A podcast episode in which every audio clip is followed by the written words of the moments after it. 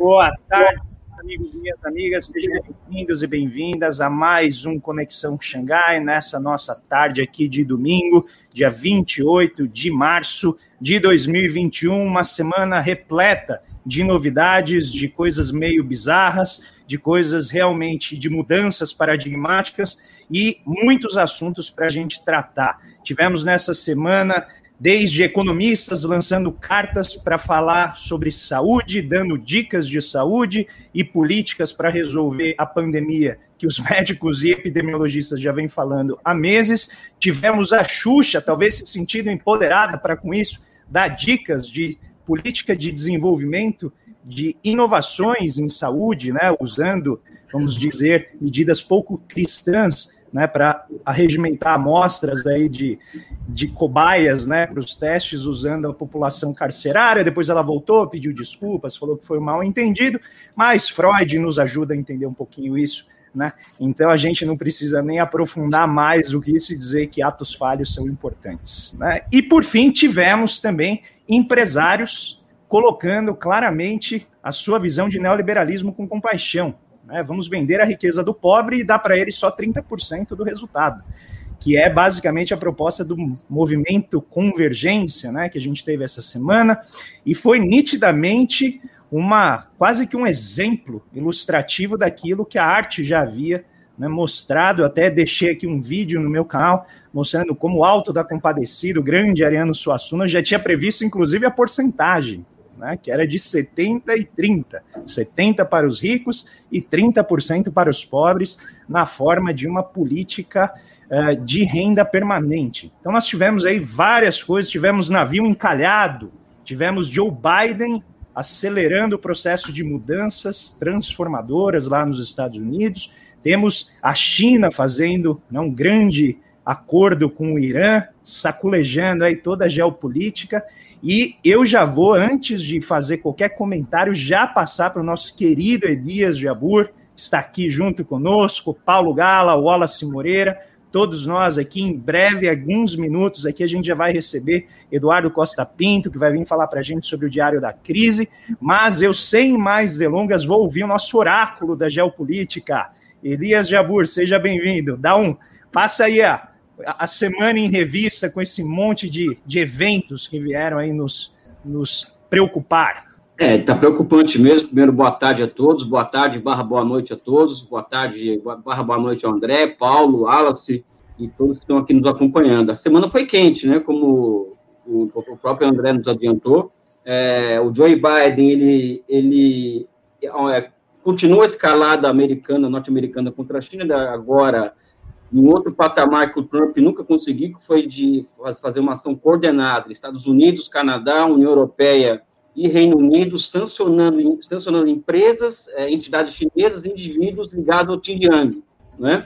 por conta de supostos abusos, é, trabalho escravo e, e desrespeito aos direitos humanos no Xinjiang. Então, houve uma ação coordenada, né? A China convoca embaixadores né, desse, desse, desse grupo de países, também sanciona indivíduos e quatro entidades da União Europeia, incluindo o Adrian Zenz. O Adrian Zenz é um antropólogo muito famoso na Alemanha, é uma figura de extrema-direita, e cujos, cujos, estudos dele é o que, tá, é o que tem subsidiado é, a narrativa do imperialismo e de seus aliados contra a China.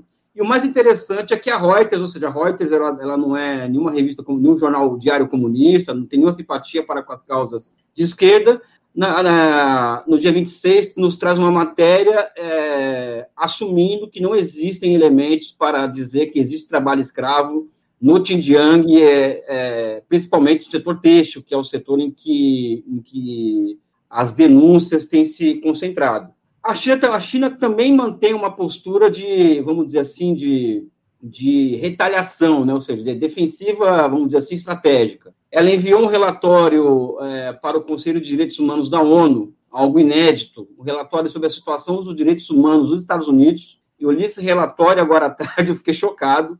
Eu, eu, eu sugiro para, para quem for ler esse relatório, para que não leiam antes de dormir. Tá? Dá uma palhinha, dá uma palhinha.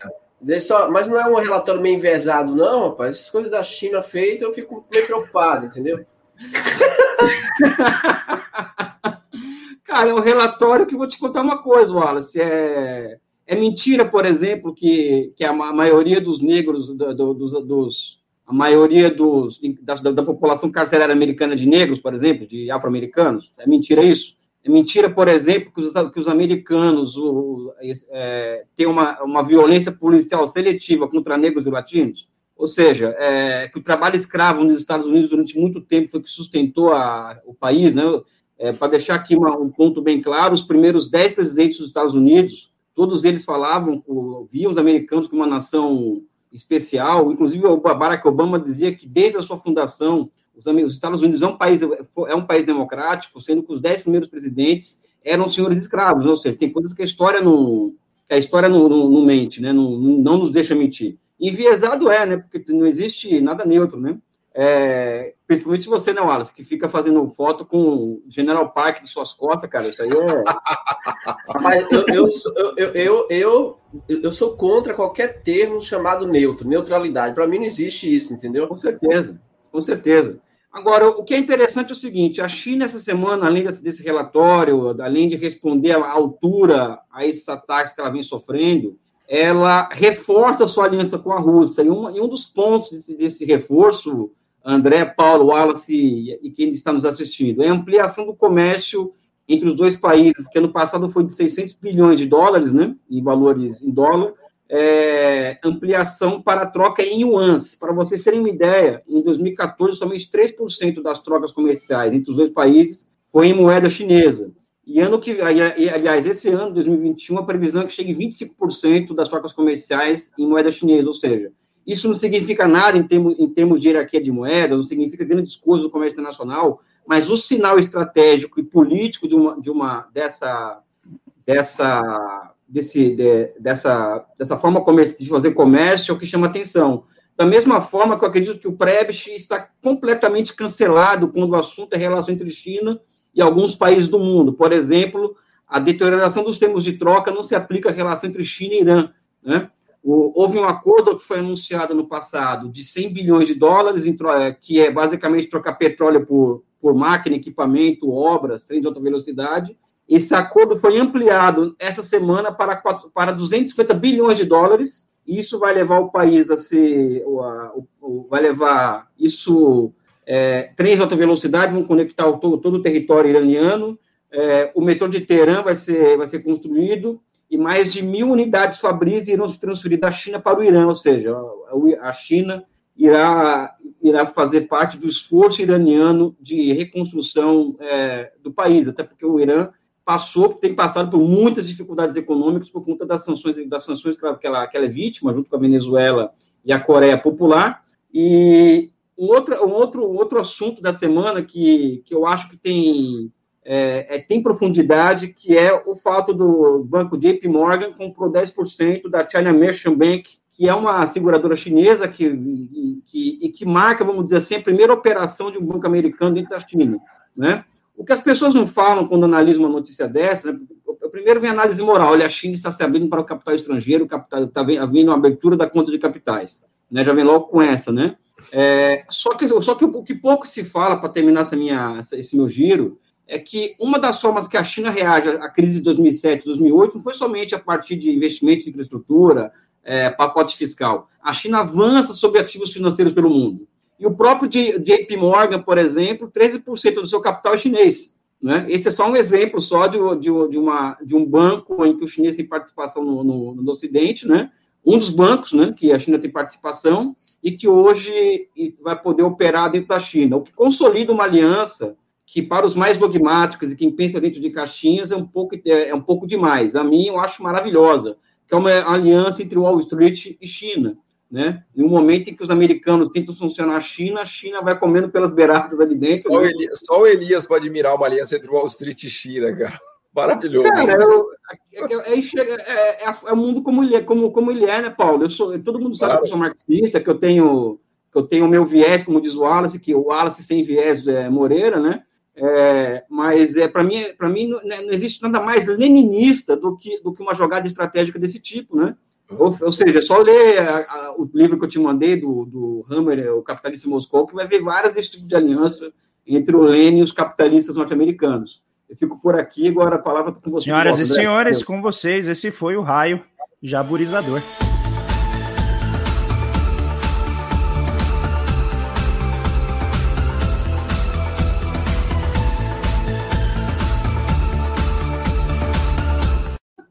A gente começou cedo, a gente já começou cedo. E espera que eu tenho, ó, eu preparei aquela cama para o Wallace Moreira, mas eu vou deixar para um pouquinho mais tarde. Eu vou, eu trouxe assim, gente, o que é eu não vou dizer que é a criptonita dele, porque ele vira o Hulk, então não é bem algo que o enfraquece, né? Como super-homem. É algo que faz dele ficar verde de raiva. Mas, Wallace Moreira, vamos lá. Passe aí seus eventos da semana que chamaram atenção e aí, conforme você for ficando bravo, assim, a gente vai atiçando mais o fogo. Cara, eu queria comentar duas coisas. Primeiro, a carta dos economistas e dos banqueiros. Para mim, eu não me eu não, eu não, eu não arrependidos, eu não... é carta dos banqueiros arrependidos e economistas Isso, eu tenho dificuldade, eu teria dificuldade de assinar uma carta onde os banqueiros estão inclusos, porque as minhas propostas de projeto de país não agradam muitos banqueiros, né? Então, eu teria essa dificuldade. Mas, enfim, essa é a carta. E depois a proposta dessa parte da, da sociedade, que no outro dia propôs né, a ideia de vender as estatais e pegar 30% e fazer doação. Né? O pessoal que tem um coração bom, um coração caridoso. Então, assim, primeira questão sobre a carta, cara, eu acho, né, cara, eu, eu, eu, acho genial, cara, os capitalistas brasileiros, a elite brasileira, ela tem um coração muito bondoso, né, em, em pegar as estatais estratégicas, o Banco do Brasil, Petrobras, vende e aí vamos dar 30% para os pobres, coitados dos, do, do, da população brasileira. Né? Eu achei genial, cara. Fiquei muito tocado, inclusive. Pensei seriamente em convidar vocês para a gente fazer um programa aqui só em apoio a essa carta, entendeu? Cara, é de um nível de cretinice isso. É, entendeu? Tem é... gente que pediu para assinar essa carta, tem gente nossa no. É, cara, então. Mas veja, a primeira questão da carta, cara, o que, que eu acho sobre a carta? E aí eu não tenho problema nenhum em publicizar isso, beleza? No dia que fizeram uma carta em que os banqueiros assinem, junto com a elite brasileira, revogar a reforma trabalhista, me convidem. Aí eu faço questão de assinar e, inclusive, vou às ruas pedir assinatura. Agora, enquanto, cara, fizerem uma carta defendendo a questão sanitária e de vacinação, sem incluir a, o retorno dos, do, dos direitos dos trabalhadores, uma política de valorização do salário e políticas sociais universais, entendeu? Pegue essa carta, cara, e guarde lá no cofrinho de vocês, entendeu? Mas não manda para ninguém assinar, cara. Porque eu só assino carta que tiver de fato, cara, propondo um, um processo de transformação estrutural desse país. Uma carta em que as pessoas fazem com o intuito de mostrar um verniz de civilidade, né? Defendendo o processo de vacinação, cara, diante da conjuntura como está hoje, qualquer cidadão, qualquer pessoa que tem um mínimo de bom senso vai defender o processo de vacinação, a não ser que seja negacionista, como, como as pessoas que estão ocupando o cargo de maior poder nesse país Entende? Então, qualquer pessoa que tem um mínimo de bom senso vai defender o processo de vacinação para salvar a vida, porque são mais de 300 mil pessoas que morreram neste país. Em um dia, mais de 3.600 pessoas morreram. Os hospitais, inclusive da elite, como diz a, a, nossa amiga jornalista Vera Magalhães, inclusive os hospitais da elite de São Paulo, estão lotados, meu caro. Então, assim, a água bateu.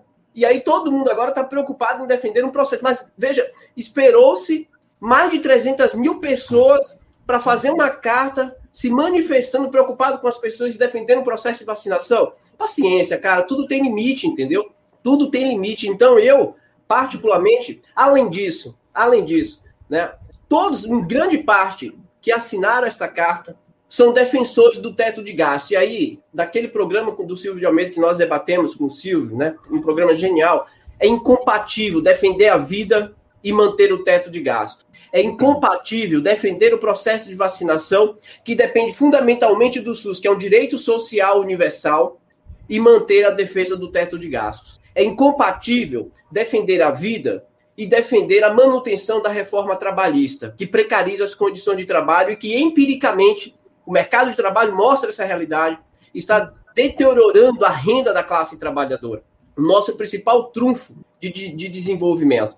Então, esse, esse, era o meu primeiro ponto. O segundo é a questão da privatização. A nossa elite claramente, claramente, com essa proposta, demonstra o seu projeto de tornar o Brasil um país subordinado em cima do seu complexo de vira-lata, abandonando empresas estatais estratégicas para o desenvolvimento nacional que preze pela soberania do país, em particular com a Petrobras e com os bancos públicos. E a nota e a tentativa do presidente do BNDES, juntamente com o senhor Paulo Guedes, em tirar inclusive a letra E do BNDES para transformar só num banco nacional e social. É muito claro o projeto de destruição de país, de destruição de soberania, de colocar o Brasil de joelhos diante dos interesses internacionais. Eu acho surreal, cara. E eu não vi nenhum, e nenhum economista, nenhum banqueiro se manifestando contra isso. Então, querem fazer uma carta? Vamos fazer uma carta. Inclusive, eu posso, a gente pode até se propor aqui, eu sugiro o André, o Elias, o Paulo, né? A gente propor uma carta, elaborar uma carta, né? Para que nossos colegas economistas, inclusive até os banqueiros, se vocês tiverem interesse,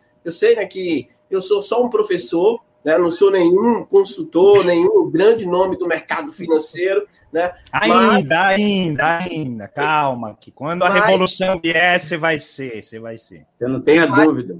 Eu quero propor isso, né? Uma carta que a gente defenda isso, o fortalecimento de um projeto de nação em defesa das, das estatais. E concluo aqui com, a, com né, é, lembrando a todos que ontem o nosso ministro da Economia, aquele que nega a essencialidade dos serviços públicos, foi vacinado pelo SUS.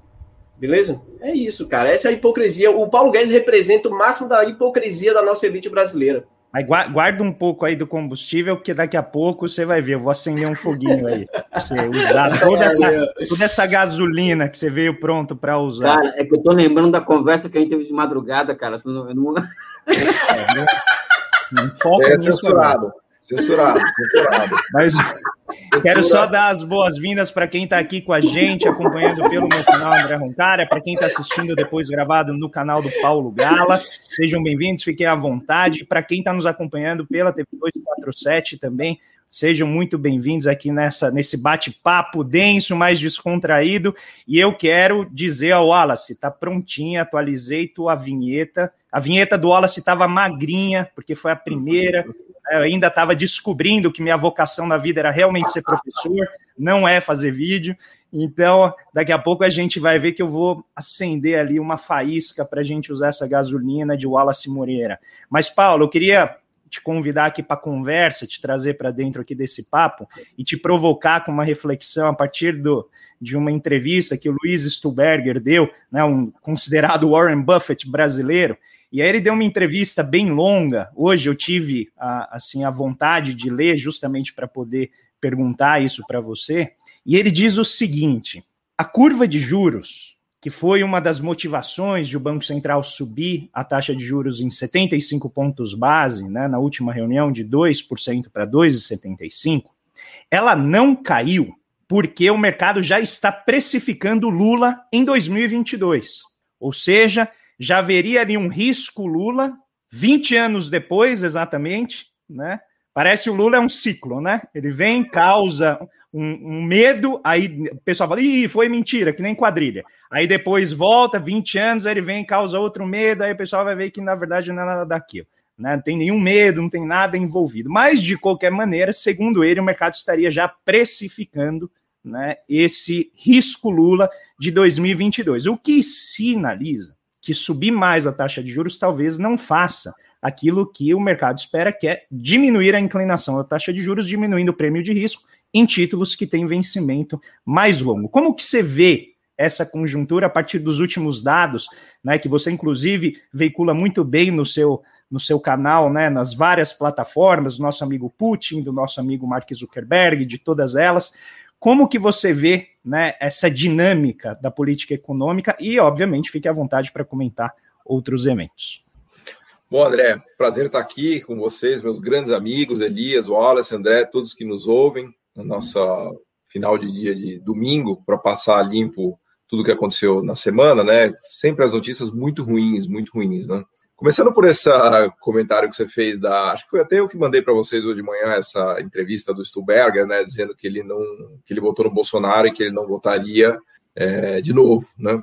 E que eventualmente que já está embutido um preço aí de que o Lula ganhe, tenha grande chance de ganhar a eleição e eu acho que ele está correto. Na verdade, eu concordo com ele. Eu acho que já começa a ser precificado, sim, uma vitória do Lula. Né? Ele tem, obviamente, grande chance, né? ainda mais com essa situação é, cataclísmica que a gente vive no Brasil. Né?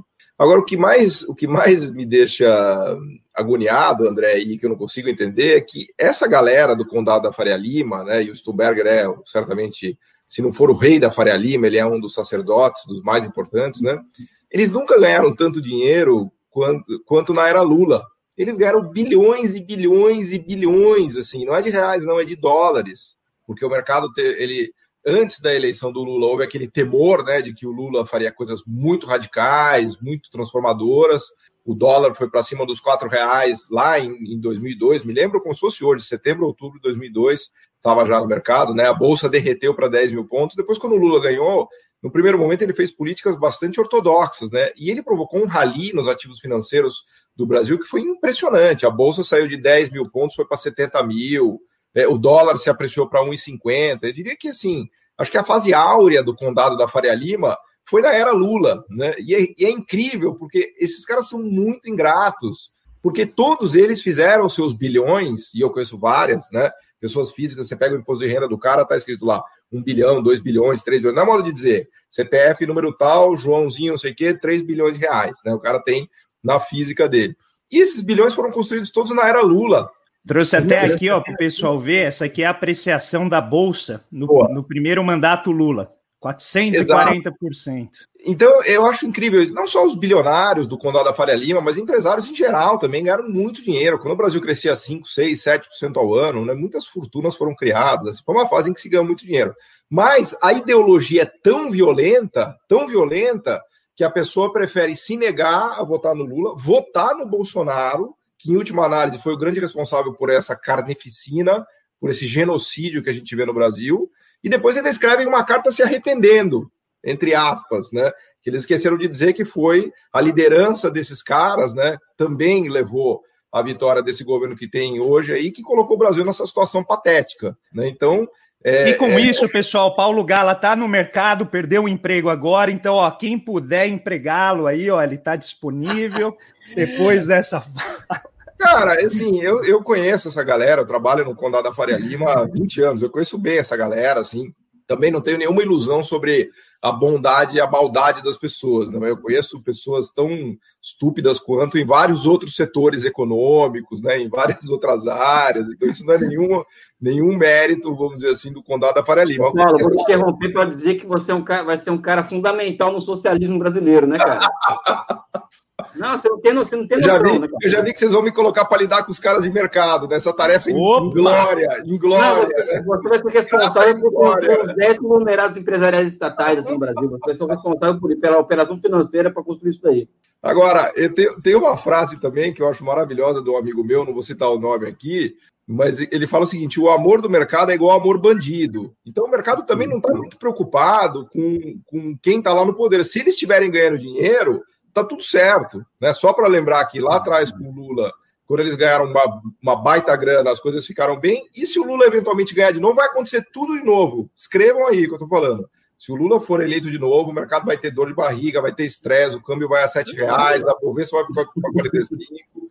E aí o Lula, como a gente conhece, para nosso desgosto, virá eventualmente com uma equipe um pouco mais ortodoxa, tá, vamos dizer assim, passará longe de fazer uma transformação radical e o mercado vai abraçar ele de novo, a história inteira vai se repetir, né? Então, não, não vi muita novidade nisso aí que o Stuberger falou.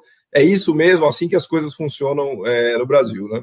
Agora, um registro só que eu queria fazer dessa última semana é que, e é o que eu falei há pouco, né? Os dados do Brasil, a situação brasileira é muito, muito ruim. A gente já chegou quase nos 100 mil casos, novos casos diários, né? Então, o mundo com 400 mil, o Brasil com 100 mil. Uh, e os indicadores todos que a gente tem do mês de março estão péssimos. Né? Há um colapso de confiança no Brasil, como a gente vem já alertando aqui, falando. Saíram agora aquelas é, sondagens de confiança que a FGV faz. Né? Confiança dos empresários, dos trabalhadores, do setor de construção civil, do setor industrial. Então há um colapso de confiança do mesmo nível do que a gente viu na sabotagem do impeachment da Dilma, né, que a gente acho que vai falar um pouco hoje de Lava Jato, desses temas, né?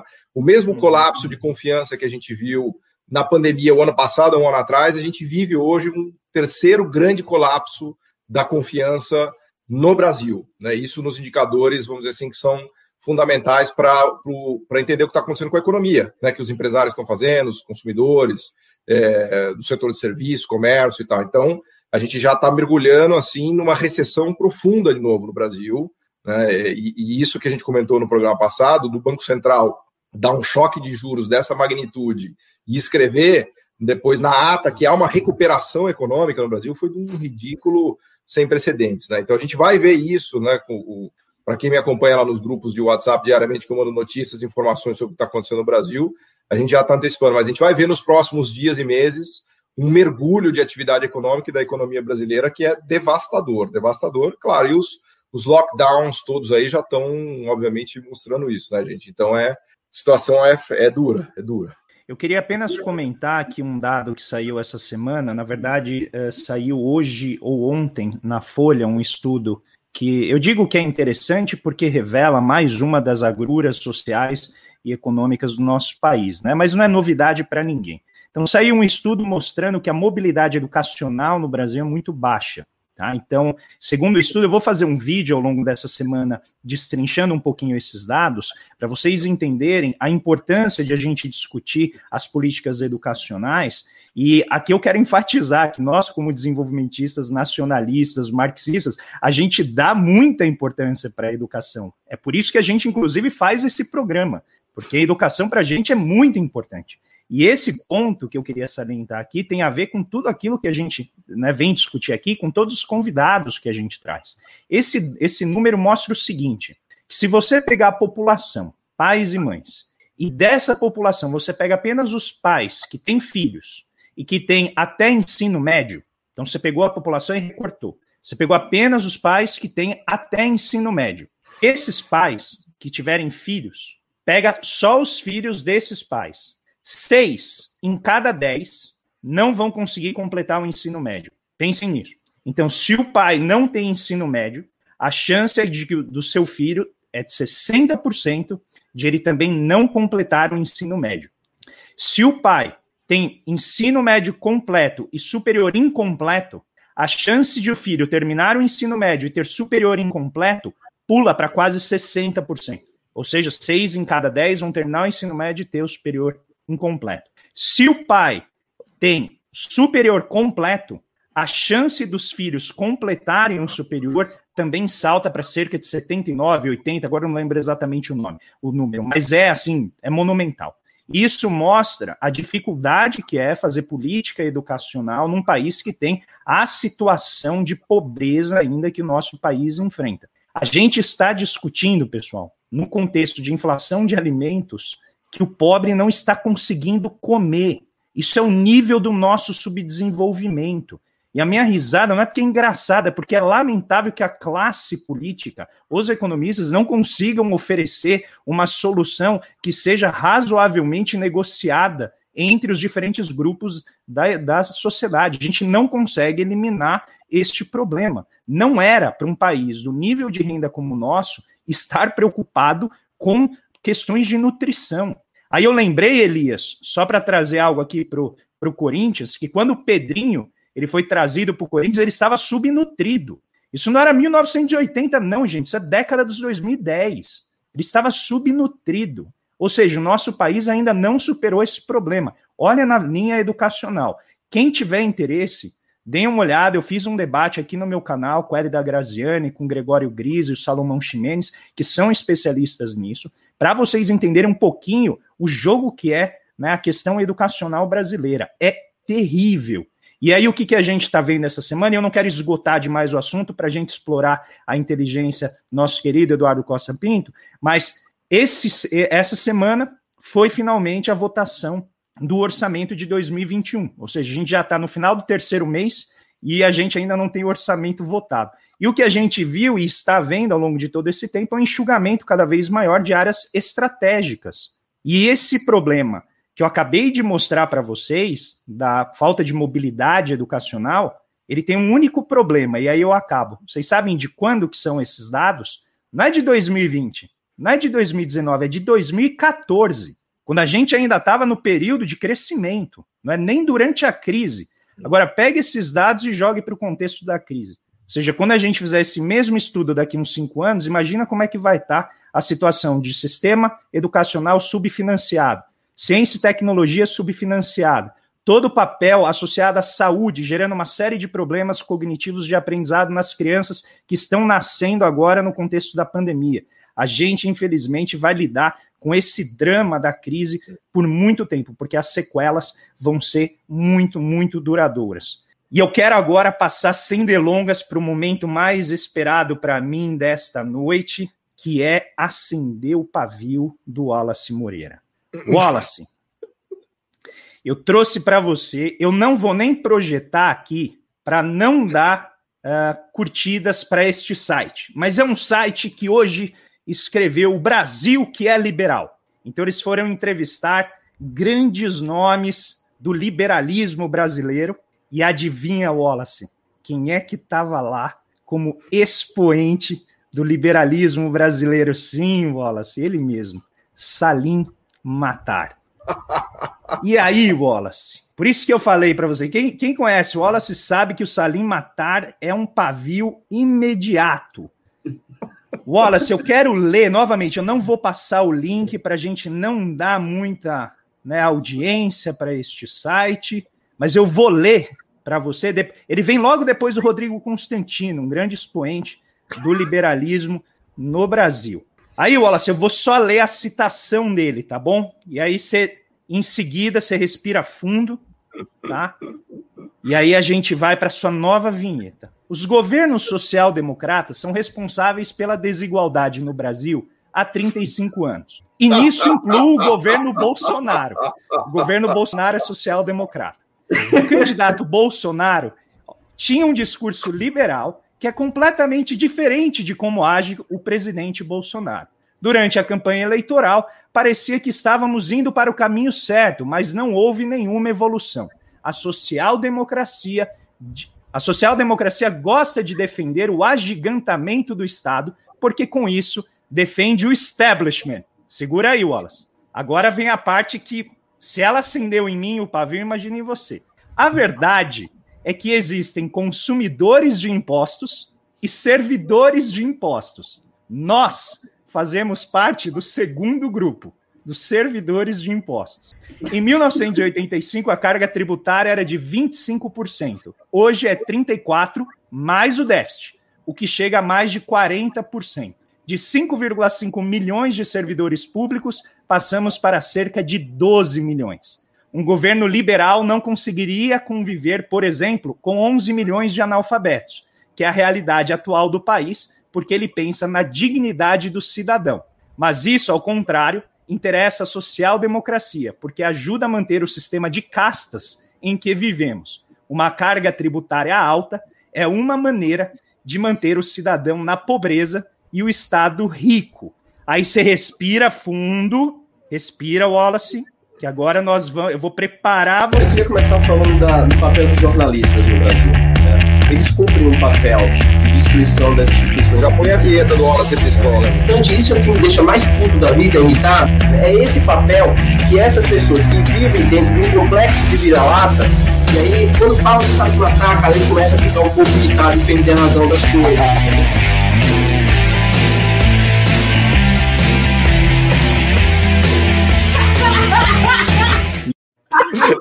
O general, ficou espetacular. E eu sabia que quando terminasse, a risada ia continuar. Cara, vai lá, Wallace Moreira. Vinheta atualizada, vai lá. Mundo, e que nós reunimos um cara que tem amor pelo General Park e um cara que tem simpatia pelo Kim Il-sung, né? Ou seja, o único lugar do mundo em que isso ocorre no Conexão Xangai.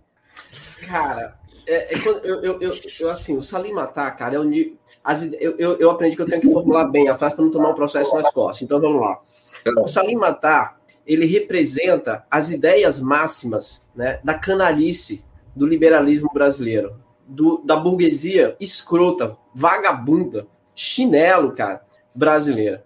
Por quê? Primeiro, a social-democracia que ele defende, é a social-democracia que tira a sociedade do orçamento público e coloca a empresa como a dele, que vive de subsídios e incentivos fiscais.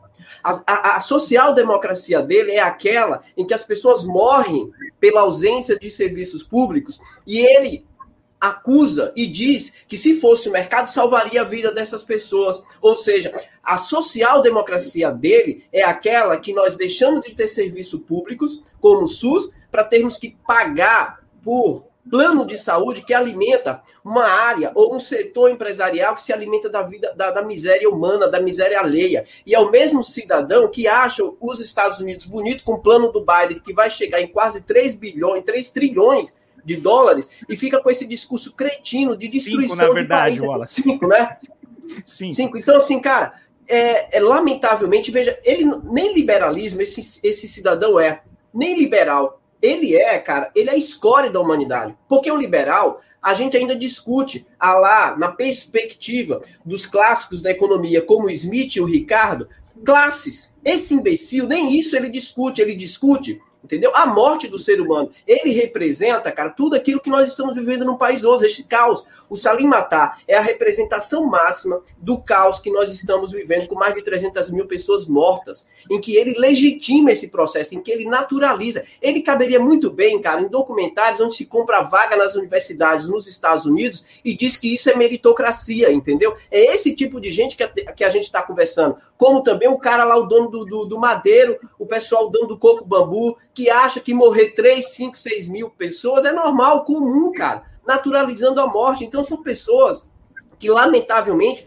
nem liberal a gente pode dizer que é. Porque, veja, André, do ponto de vista de contexto histórico, né, o liberalismo foi um avanço, porque foi um rompimento com, com o processo do absolutismo, muitos historiadores argumentam. Porque você vem para um debate de rompimento com o processo do feudalismo, com o processo de uma construção e da defesa da liberdade dos indivíduos. O neoliberalismo hoje, ele é um retrocesso de uma perspectiva da classe trabalhadora, porque o neoliberalismo é uma contra-reforma em destruir os direitos dos trabalhadores conquistados pós anos 30, pós-crise, pós na social-democracia, entendeu? E na social-democracia é onde se constrói as bases do período mais áureo do capitalismo, em que esse imbecil não conhece para se discutir isso. É isso que o Salim Matar é, cara. O, Wallace, eu, Wallace. o Elias, Elias, o que, que você achou dele dizer que ele é servidor de impostos?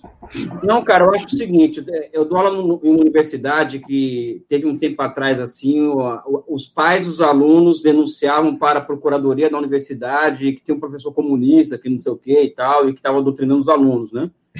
não, é, não, rolou, não, não, e esse papo todo, né? Aí eu falei a semana seguinte, pessoal, eu rompi, eu, eu, e tem os liberais e tal, escola austríaca, essa coisa toda na, que encanta aluno tal, porque eles têm aula de introdução à economia. Introdução à economia é aquele manualzinho que vocês sabem como que é, né? É. Aí cheguei num ponto, cara, da, da conversa assim, com os alunos, falei, pessoal, eu rompi com o comunismo chinês, tá? Eu quero o capitalismo da Alemanha, eu quero o capitalismo da Coreia do Sul e dos Estados Unidos do Brasil. Sabe, porque é exatamente isso que o Wallace está colocando, porque é, é compra governamental na veia, é oito bancos de desenvolvimento na, na, na Alemanha, estatais. É, o ano passado é o... o BNDES alemão soltou mais de 100 bilhões de euros, ano passado. Não, eu, era isso que eu ia falar, Paulo. Cara, eu já falei para vocês não ficarem trazendo história de país que deu errado, tá? Alemanha, não, China, Coreia. Não, para, não poluam o programa. Vai lá, Elias. Não, o Wallace está dando, tá, o, e o Paulo estão oferecendo um curso sobre a Coreia, e uma das notícias que o, que o, que o Wallace trouxe em uma das lives essa semana foi o seguinte: um dos bancos de desenvolvimento da Coreia, né, o Korean Development Bank, vai investir 10% do PIB em, é, em ciência e tecnologia. Isso não é uma brincadeira. Eu quero, eu, ou seja, eu rompi com o comunismo chinês, estou falando aqui para vocês, eu quero esse capitalismo para mim, porra, entendeu? Agora, a única coisa que me, que me, que, uma coisa que me assusta muito, Wallace, que aí, tirando essa questão do, do, do caráter é, anti-humanista desse pessoal, né, cara? A, a, indigência cultural dessa gente é muito impressionante, né? A indigência cultural é uma coisa muito impressionante, né? Isso que me, que me causa asco, né? Porque é, aí deixa de ser elite para ser rico, Alas. Porque elite tem visão de, de, de, país, tem visão de mundo, tem visão estratégica. Agora, rico não.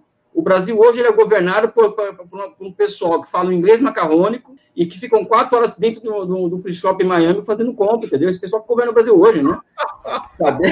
Cara, pera aí, ô Elias, eu acho que só um minuto de silêncio aí por toda a vaidade que você matou agora com essa fala, em toda a elite brasileira. Porque o inglês macarrônico pega na veia neles, hein? Não, mas não, eles ficam. É, acho que a capital dos Estados Unidos é Nova York, sabe? Eu já, vi esse filho de, de, de, de, de avião, entendeu? Não, não tô inventando, entendeu? cara, eu, acho, eu acho que só com essa fala eu perdi uns cinco amigos agora. A elite, a elite, brasileira é aquela que vê transporte público como meio de transporte pobre no Brasil, mas na Europa tira foto no, metrô. Não, é, só anda de metrô em Nova York. É, vá, vai. Calma, Elia, o Wallace. Paulo Gala. Paulo. Fala, meu querido. O que, que, você achou da devolução de 62 bilhões de reais do BNDES para o Tesouro? Cara, eu, eu tô. A gente está fazendo aí a, as lives né, sobre o curso da Coreia do Sul com o Wallace, né? Que tá maravilhoso, né? Já coloquei o link aqui para quem está assistindo, inclusive, tá? Já tá o link aqui. E eu estou fazendo aquele programa que o pessoal do BNDES me convidou para apresentar, que é o Missão Desenvolvimento, né?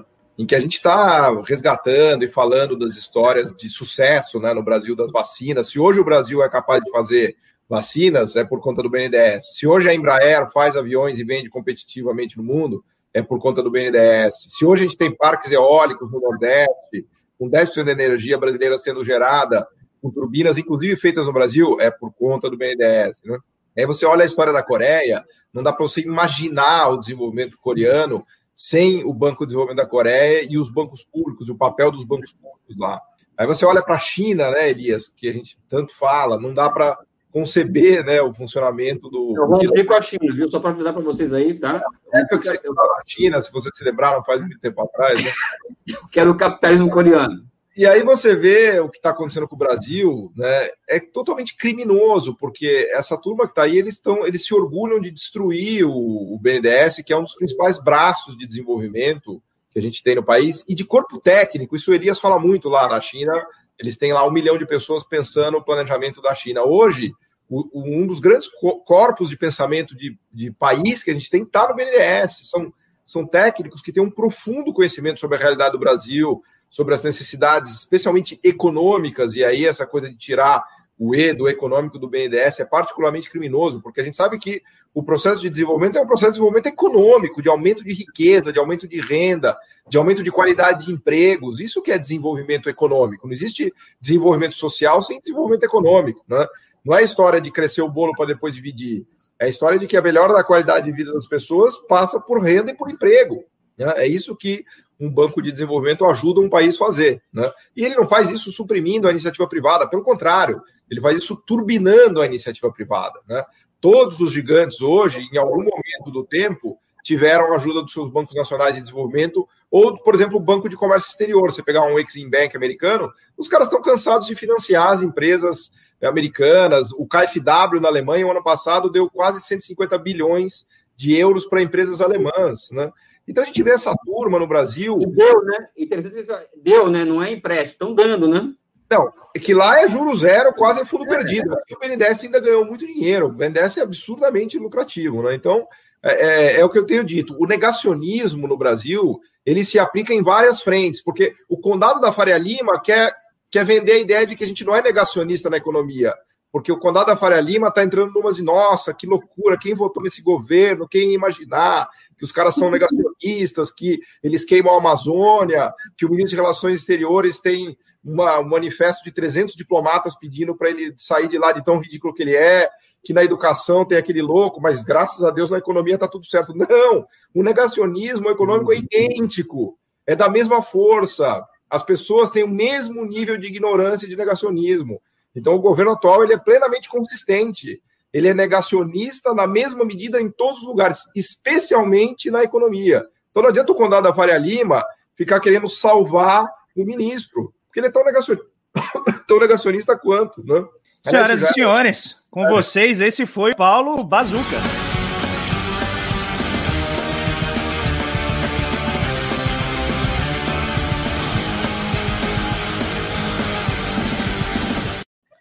E com isso, nós terminamos a nossa primeira rodada, o giro pelos eventos né, da semana, do mês, do século, do ano. E já estamos aqui com o nosso querido Eduardo Costa Pinto.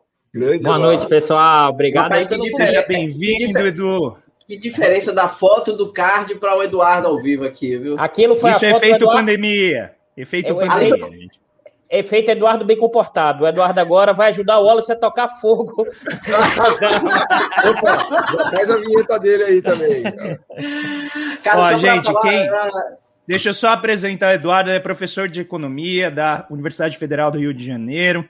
Ele tem um programa que eu não vou dizer que ele é maravilhoso, porque maravilhoso seria quase uma ofensa um programa. Ele é um programa essencial para o desenvolvimento brasileiro, que é o Diário da Crise. Tá? Já está no seu episódio 50, né? Se eu não me engano, esse foi o último que vocês Sim. fizeram. E é um bate-papo assim muito profundo, com muito didatismo, com muito cuidado, sem o, a restrição de tempo Globo News, né? Então, o Eduardo ele expande os temas, convida as pessoas para discutir. Chamou lá um cara, um ex-marxista chamado Elias Jabur, um dia, tal, lá para trocar uma ideia também. Né? Mas ele chama especialistas para bater um papo. Então, por favor, né, depois vão procurar, tá no, no canal da, do IE, né, do Instituto de Economia da UFRJ, tá? E ele vai aqui a gente a ideia é provocá-lo bem no espírito Wallace Pistola, né? Então a gente vai trazer toda a inteligência do Eduardo, que é um grande estudioso em várias áreas do saber econômico, pessoal. Vocês vão ficar impressionados. Depois eu vou deixar aqui o link, mas é muito fácil de encontrar né, a produção dele na internet. Trabalha com vários temas e é realmente uma inteligência muito privilegiada, que nos dá uma honra enorme de receber você aqui. Então seja muito bem-vindo, Eduardo.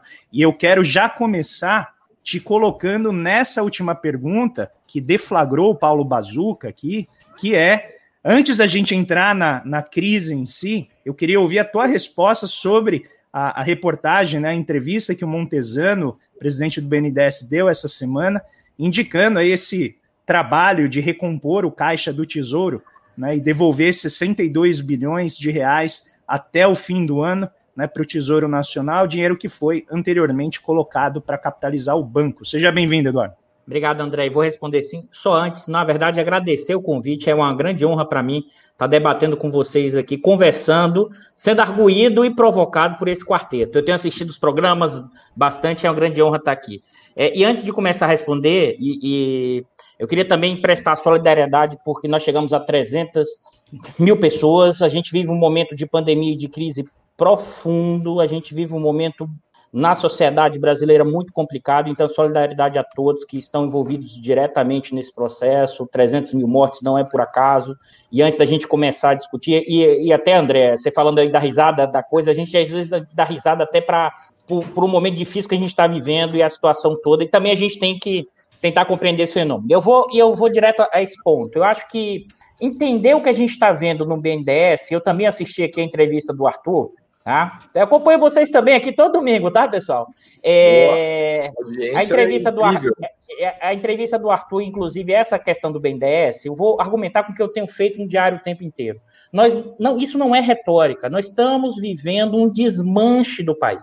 Nós estamos vivendo uma destruição das instituições básicas. Nós estamos vivendo uma destruição generalizada das instituições, do modo de funcionamento do capitalismo, da lógica que é não só destruir o Estado contra qualquer tipo de política intervencionista ou desenvolvimentista, mas junto com isso tem um desmanche das regras básicas do Estado de Direito, das, da criminalização, e acho que a gente vai tocar sobre isso também mais para frente, da criminalização da intervenção estatal, que a Lava Jato tem um efeito central nesse processo e que destruiu a relação público e privada. especificamente sobre essa transferência, isso é um assinte por quê? Porque, como vocês já alertaram aqui, nós estamos no meio da pandemia, né?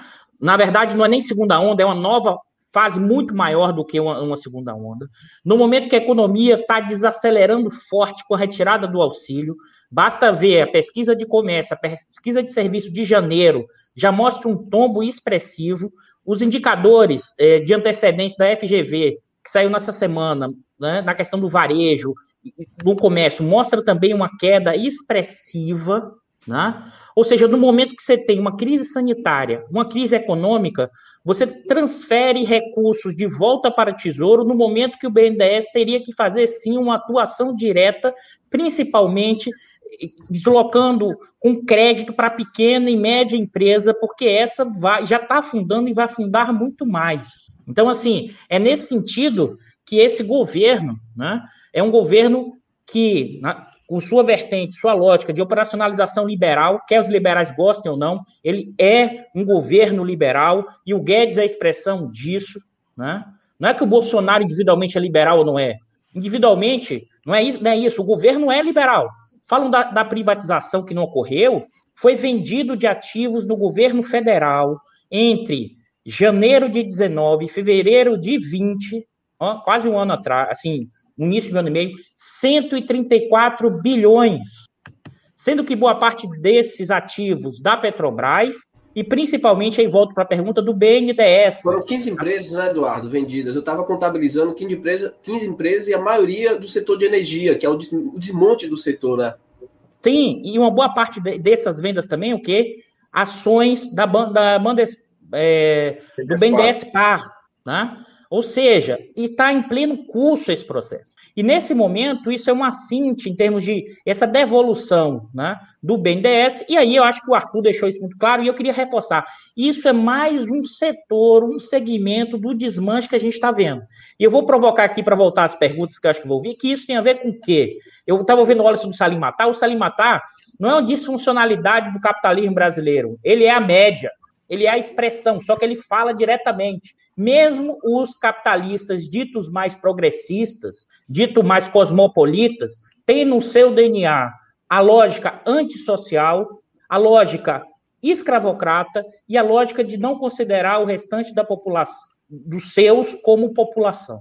Eu já, já para provocar, já para tocar fogo, para passar para vocês mandarem de volta aqui provocações, críticas e podem podem apertar, podem fazer bastante eu ia te pedir, tá? Fica tranquilo, aqui ó, eu já tenho um livrinho aqui que eu anotei de coisas só para acender o pavio, tá? Já anotei. Esse, o meu papel aqui é esse. O que eu queria te pedir é que você falasse um pouquinho sobre o Diário da Crise, só para convidar as pessoas para assistir. Boa. Esse é um projeto que você já vem refletindo desde 2016, né, quando ocorreu o golpe. Né? E eu digo golpe, as pessoas ficam falando, mas André, você, você acha que foi golpe? Sim, eu acho que foi golpe, tá? Para quem tiver dúvida, eu acho que foi golpe. E aí, eu. Não, você... Eu que, aqui no programa ninguém tem dúvida que foi golpe. É um negócio tão ridículo. É, não, eu sei. Eu, eu não sei como uma pessoa que é não. É porque tem pessoas golpe, de fora da minha bolha que vêm assistir e ficam surpresas ah, quando eu é porque as pessoas então, eu só tô deixando assim, claro. As pessoas acham assim, o, o, Elias e o Wallace são de esquerdas radicais, comunistas lá da, da, da Ásia. Não, eu sou comunista agora. Ah, você, você e o, o André e o Paulo são pessoas mais ponderadas, entendeu? Então, assim, né, são pessoas. Então, André, você falar golpe, as pessoas se assustam. É, assustam. Aí elas dizem, mas o Congresso aprovou. Eu falei, pois é. o Congresso aprovou. é por isso, foi golpe mesmo. Então, Eduardo Costa Pinto, meu caro.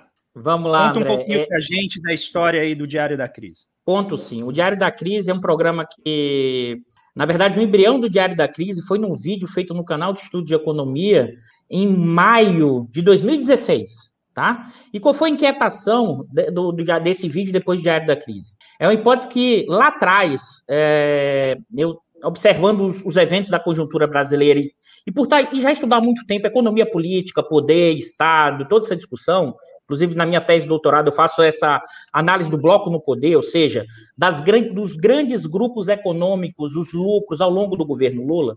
Eu fui percebendo que, naquele momento, qual a hipótese central que eu tenho trabalhado para pensar o diário? Não é só análise da conjuntura estrito senso, tem a ver com uma mudança da estrutura brasileira. E ainda não estava claro ainda, quando, logo quando eu levantei essa hipótese. Qual era a hipótese central que permanece viva desde 2016 e que é anterior, desde 15, né? É antecedente ao golpe de 16. Né? O que está claro para mim, pelo menos né, na hipótese levantada, é nós estamos vivendo um 18 Brumário Tupiniquim. E aí explico o que é 18 Brumário, porque aí senão fica muito academicista. Tá?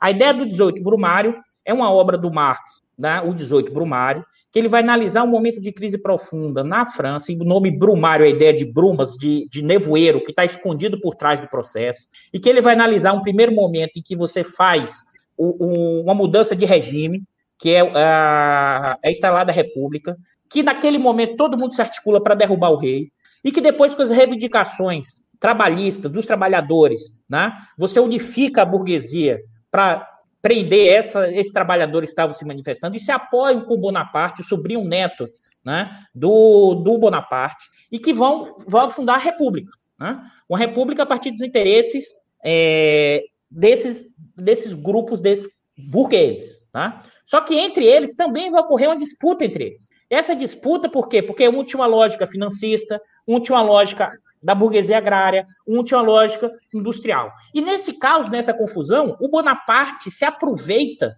né, para o quê? Com o apoio do Lupen proletariado e com o apoio de parte do exército, aplicar um novo golpe. Um golpe de quê? Um golpe que fecha a, a república e ele se torna né, o imperador. Com qual sentido é importante observar isso? Né? Qual, qual, o que é ali importante para pensar? É não necessariamente em todos os momentos históricos, poder de classe é igual ao poder de Estado. Há situações históricas em que o poder de Estado não está conectado com o poder de classe. E por que eu estou falando isso? Porque Bonaparte conseguiu, inclusive, é, reduzir o poder da burguesia para depois estabelecer, vamos dizer assim, dar credibilidade na linguagem atual, ordem para o próprio capitalismo francês avançar. Olha que contraditório, né?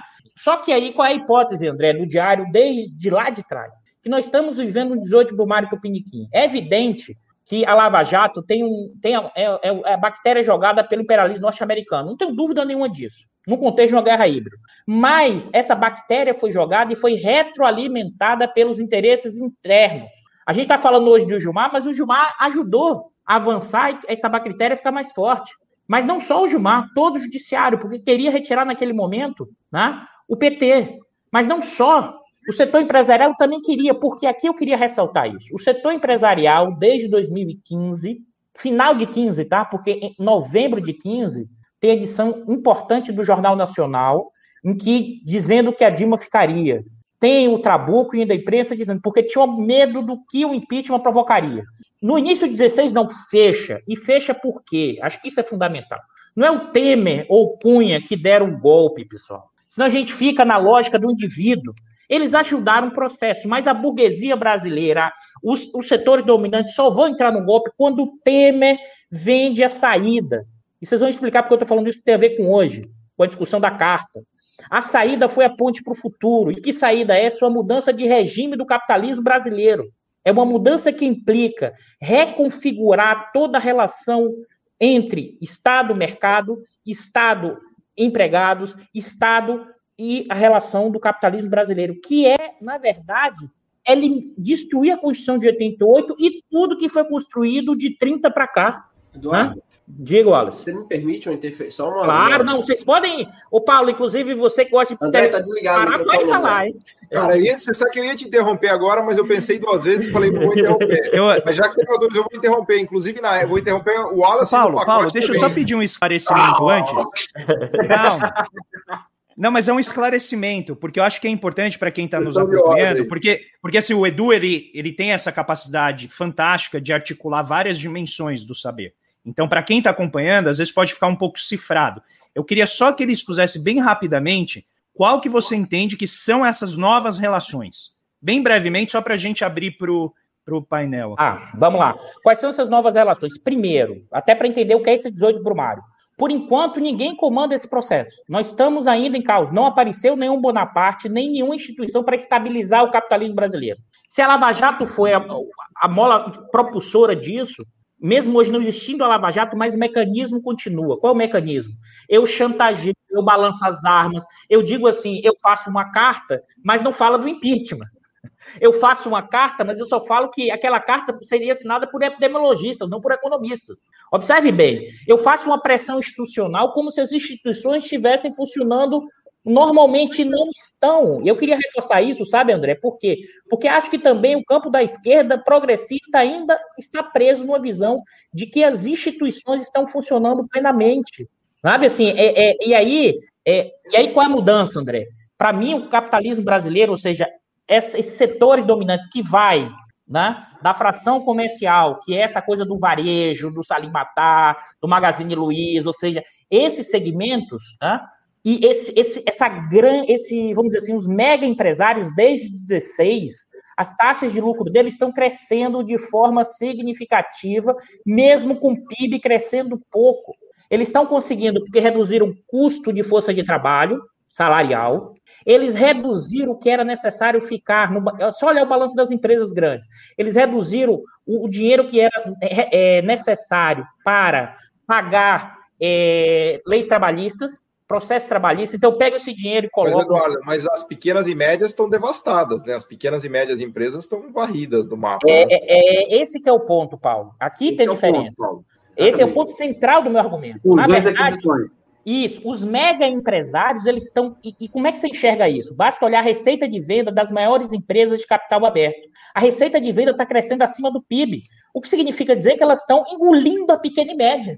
A pequena e média está sendo engolida. A minha hipótese é que a gente está vivendo um dos maiores processos de concentração e centralização de capital, muito parecido com o que foi pós-67 no Brasil, com a diferença que lá era com crescimento econômico e agora é sem crescimento. Então, isso tende a gerar uma pressão social, ou seja, uma dificuldade de manter isso consistentemente.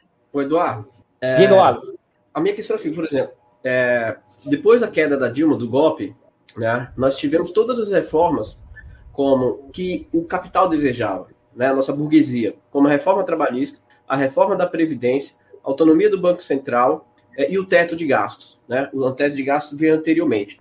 E isso claramente é um projeto de poder, e como você está discutindo, a minha questão, você está discutindo, isso vai ficando em evidência, e criando e, e, consolidando um capitalismo no Brasil que é muito sustentado pela forte desigualdade social e, ao mesmo tempo, num processo de concentração e centralização do capital. E aí entra também a questão do, do, do, capital internacional, que eu queria ouvir um pouco de você. Né? Se você identifica na sua análise, na sua leitura sobre essa conjuntura, o papel dos interesses internacionais que talvez se reflete muito na questão da destruição da Petrobras. Né? Porque a Lava Jato, não sei se você já deve ter visto, obviamente, ainda não saiu o estudo completo do GES, né? saiu ainda alguns dados que eles estão jogando, vai sair um capítulo de livro, os dados do GES, e os dados do GES, né, com o estudo que eles publicaram, é que a Lava Jato custou 4 milhões e 400 é, empregos e 3,6% do PIB, né, deixando de arrecadar ali em torno de 47 bilhões de impostos, 20 bilhões de, de, de, de contribuições sobre folha, enfim, tem vários dados, mas acima de tudo, a Lava Jato é responsável por quebrar cadeias produtivas estratégicas e que vinha ali num mecanismo de internacionalização. Né? Eram empresas que estavam se internacionalizando, se inserindo no mercado internacional. E que, portanto, dado o cenário geopolítico, a quebra dessas cadeias produtivas, em particular no caso da Petrobras, era um elemento de interesse. E, e, as próprias escutas telefônicas sobre a presidente Dilma, depois que foram reveladas, inclusive pelo Biden, que estava no poder na época com o Obama, para aquelas pessoas que acham o Obama bonitinho e o Biden também. Então, vamos o lembrar. Elias, o Elias adora o Obama. O Elias gosta muito do, do, do né? Então, é, é, importante lembrar que, esses, que o Obama e o Biden foram essenciais nesse processo. Então, eu queria que você é, analisasse essa dimensão né, da, da, influência e como também, veja, são duas questões que eu estou levantando, Eduardo, portanto. Né, o papel que a Lava Jato tem em quebrar cadeias produtivas nacionais, é fundamental na minha perspectiva. Eu sempre critiquei isso, né? É, essa questão do discurso moralista contra a corrupção, né? Que fundament... e, e veja que o discurso moralista contra a corrupção faz parte da nossa trajetória dos golpes, né? Tentativa de em 45 com Vargas foi assim, em 54 com Vargas também foi assim. Tentaram derrubar o JK com o mesmo discurso. Em 64 também a ideia dos valores da família contra a corrupção. Em, no mensalão, quando tentaram derrubar o Lula, também foi assim. E com o Collor também envolveu o discurso contra a corrupção e com a Dilma também. Né? Eu estou dizendo que historicamente tem essas mesmas bandeiras para derrubar presidentes em nome do golpe. Só que agora tem uma particularidade, que é quebrar essas cadeias produtivas nacionais e tem interesse do capital internacional. Né? E uma agenda. E aí vem a outra questão, que é a agenda que, na minha perspectiva, o PT era um empecilho. Porque, veja, com todos os erros que nós possamos fazer, criticar e apontar nos governos do PT, eu acho pouco provável pouquíssimo que o PT levaria à frente uma agenda com, com, com tamanha destruição dos direitos dos trabalhadores, de tirar, porque veja, o teto de gasto é tirar a sociedade do orçamento público, né? A gente tem que ser muito claro com isso, né? O teto de gasto é para tirar a sociedade, desmontar o Estado, interesse da burguesia nacional e internacional. Então são essas questões que eu queria. Deixa eu, deixa eu é, pegar é, uma carona. Para quem não sabe, o Eduardo foi meu patrão Aqui para, com, na, quando... para com isso! ele era meu patrão, cara. Quando eu, quando eu, entrei na graduação, ele era meu chefe. Vocês entenderam por que, que o Wallace tá bem pianinho, ah, Não, deixa eu, eu queria só pegar uma carona, pedir para o Eduardo estourar, porque eu acho que a questão da Petrobras e, e Lava Jato, elas são que melhor é, simbolizam o que aconteceu com o Brasil, né? Porque é quase que dá para a gente contar a história brasileira do golpe, do impeachment, da Lava Jato, só falando de Petrobras, de pré-sal e de Lava Jato, porque é muito, muito simbólico, né? Tudo que tem ali. Eu não, não consigo me parar de me lembrar de uma viagem que eu fiz com a minha filha há uns, há uns tempos atrás para Washington. E eu saí, fui várias vezes para Washington já, mas dessa vez foi engraçado, porque é, primeiro que eu entrei numa livraria que tinha uma sessão sobre corrupção em Washington. Eu comprei uns três livros ali, mas era uma livraria que tinha se dedicado a explorar é, uma literatura sobre a quantidade de corrupção e dos escândalos que existe em Washington, de toda a história americana e da cidade de Washington. Né? Tem um livro maravilhoso que é O Império da Lama. Até, até tem que te passar essa referência, Elias. É Washington, o Império da Lama, né? E um lugar que eu levei minha filha que eu achei fantástico é o Museu da Espionagem, que é uma coisa que na minha inocência eu não imaginava que existia. E nesse Museu da Espionagem, os caras são muito sérios lá. Eles retratam a importância da espionagem dos americanos para dominar o mundo. Tem um museu gigante de cinco andares e tem toda uma área também de literatura da espionagem americana. E os caras são, né, se vangloriando, aí tem dos grandes espiões americanos, não sei o que e tal. E por que, que eu estou contando essa história? Porque o que eu ouvi de história de espionagem na Petrobras, de vários amigos, de pessoas que trabalham lá dentro por conta do pré-sal, não é brincadeira. Assim, o tamanho da reserva estratégica do pré-sal é colossal. A gente tem algo equivalente a uma Arábia Saudita no fundo do, do, do Atlântico Sul, né? Então, isso realmente despertou o, a preocupação dos Estados Unidos de maneira muito clara, né? Eu sei que eu estou chovendo um pouquinho molhado aqui para vocês que já estudam esse tema, mas é, no Brasil as pessoas não têm muita ideia, né? Acham que isso é, são teorias da conspiração e tal, esse papo, né? Então, eu queria só pegar carona nessa, na, nas colocações que o Wallace fez para pedir para você Eduardo, se puder explorar mais especificamente a coisa das cadeias produtivas, do petróleo, do pré-sal, das reservas e, e, e, da Lava Jato e do, de tudo isso, eu acho que é legal, né, para a gente aprofundar mais o tema. Né? Perfeito, Eduardo. Você tem até às seis da manhã. Vamos lá. Não, eu vou, vou, ter, vou ser sintética aí, como o André falou. Eu vou agora mostrar minha outra faceta. Eu vou mostrar minha outra faceta, porque eu também sou pesquisador do INEP FUP que é um think tank que é um, analisa a discussão do petróleo. Eu estou lá junto com o William é, Nozak, o Rodrigo Leão, o, o, José Luiz Fiore, o Gabriel, ou seja, eu sou pesquisador.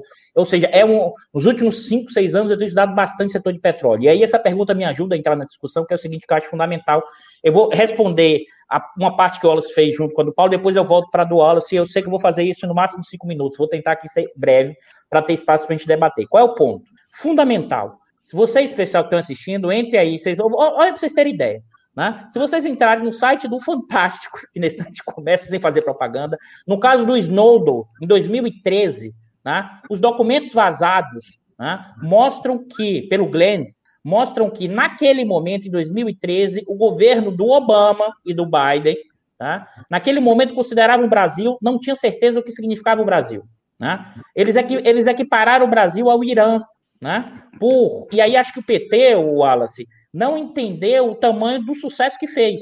Porque ele entrou na descoberta, quer seja das suas conexões, do caso do Irã, ou da aproximação com a China, e com a descoberta do pré-sal, né? porque é sim um feito do governo do PT, porque lá tinha uma estrela e o Estrela era o diretor nesse segmento, e o primeiro poço de, de do pré-sal não deu, só, não deu petróleo. Coisa, Guilherme Estrela é um, é um, geólogo da Petrobras, que as pessoas podem não saber, que é considerado ah, claro. o, pai, o pai do pré-sal. Só mais uma propaganda. E fez, e fez é, um programa com o Paulo, né? Agora, semana, o, essa semana Missão Desenvolvimento. Desenvolvimento, a minha conversa com o Estrela, que foi fantástica. Ele vai contar essa história do pré-sal. Vai lá, Eduardo. E, e que, na verdade, isso, e que, na verdade, entrevista clássica do Estrela, ele diz o seguinte: olha, ter continuado a explorar aquele poço, porque outras empresas desistiram, né? Era o poço, foi o poço mais caro do mundo, né?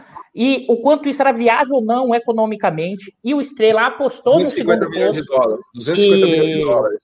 Apostou do segundo poço, tá? Porque se fosse olhar um modelinho, se fosse olhar o um modelinho tá? de é, expectativa de custos vis-à-vis preço, vis-a-vis aquele momento que seria o custo de exploração, pararia ali naquele momento. Mas, primeiro, o petróleo não é feito análise apenas como uma commodity qualquer, porque o petróleo é um ativo estratégico, o petróleo rende, tem um, a, a, renda do petróleo é enorme e impressionante até hoje. Por isso que essa disputa, Paulo, como você falou, da espionagem, quem detém esses, essas reservas, tem um ativo estratégico fundamental, além da questão econômica.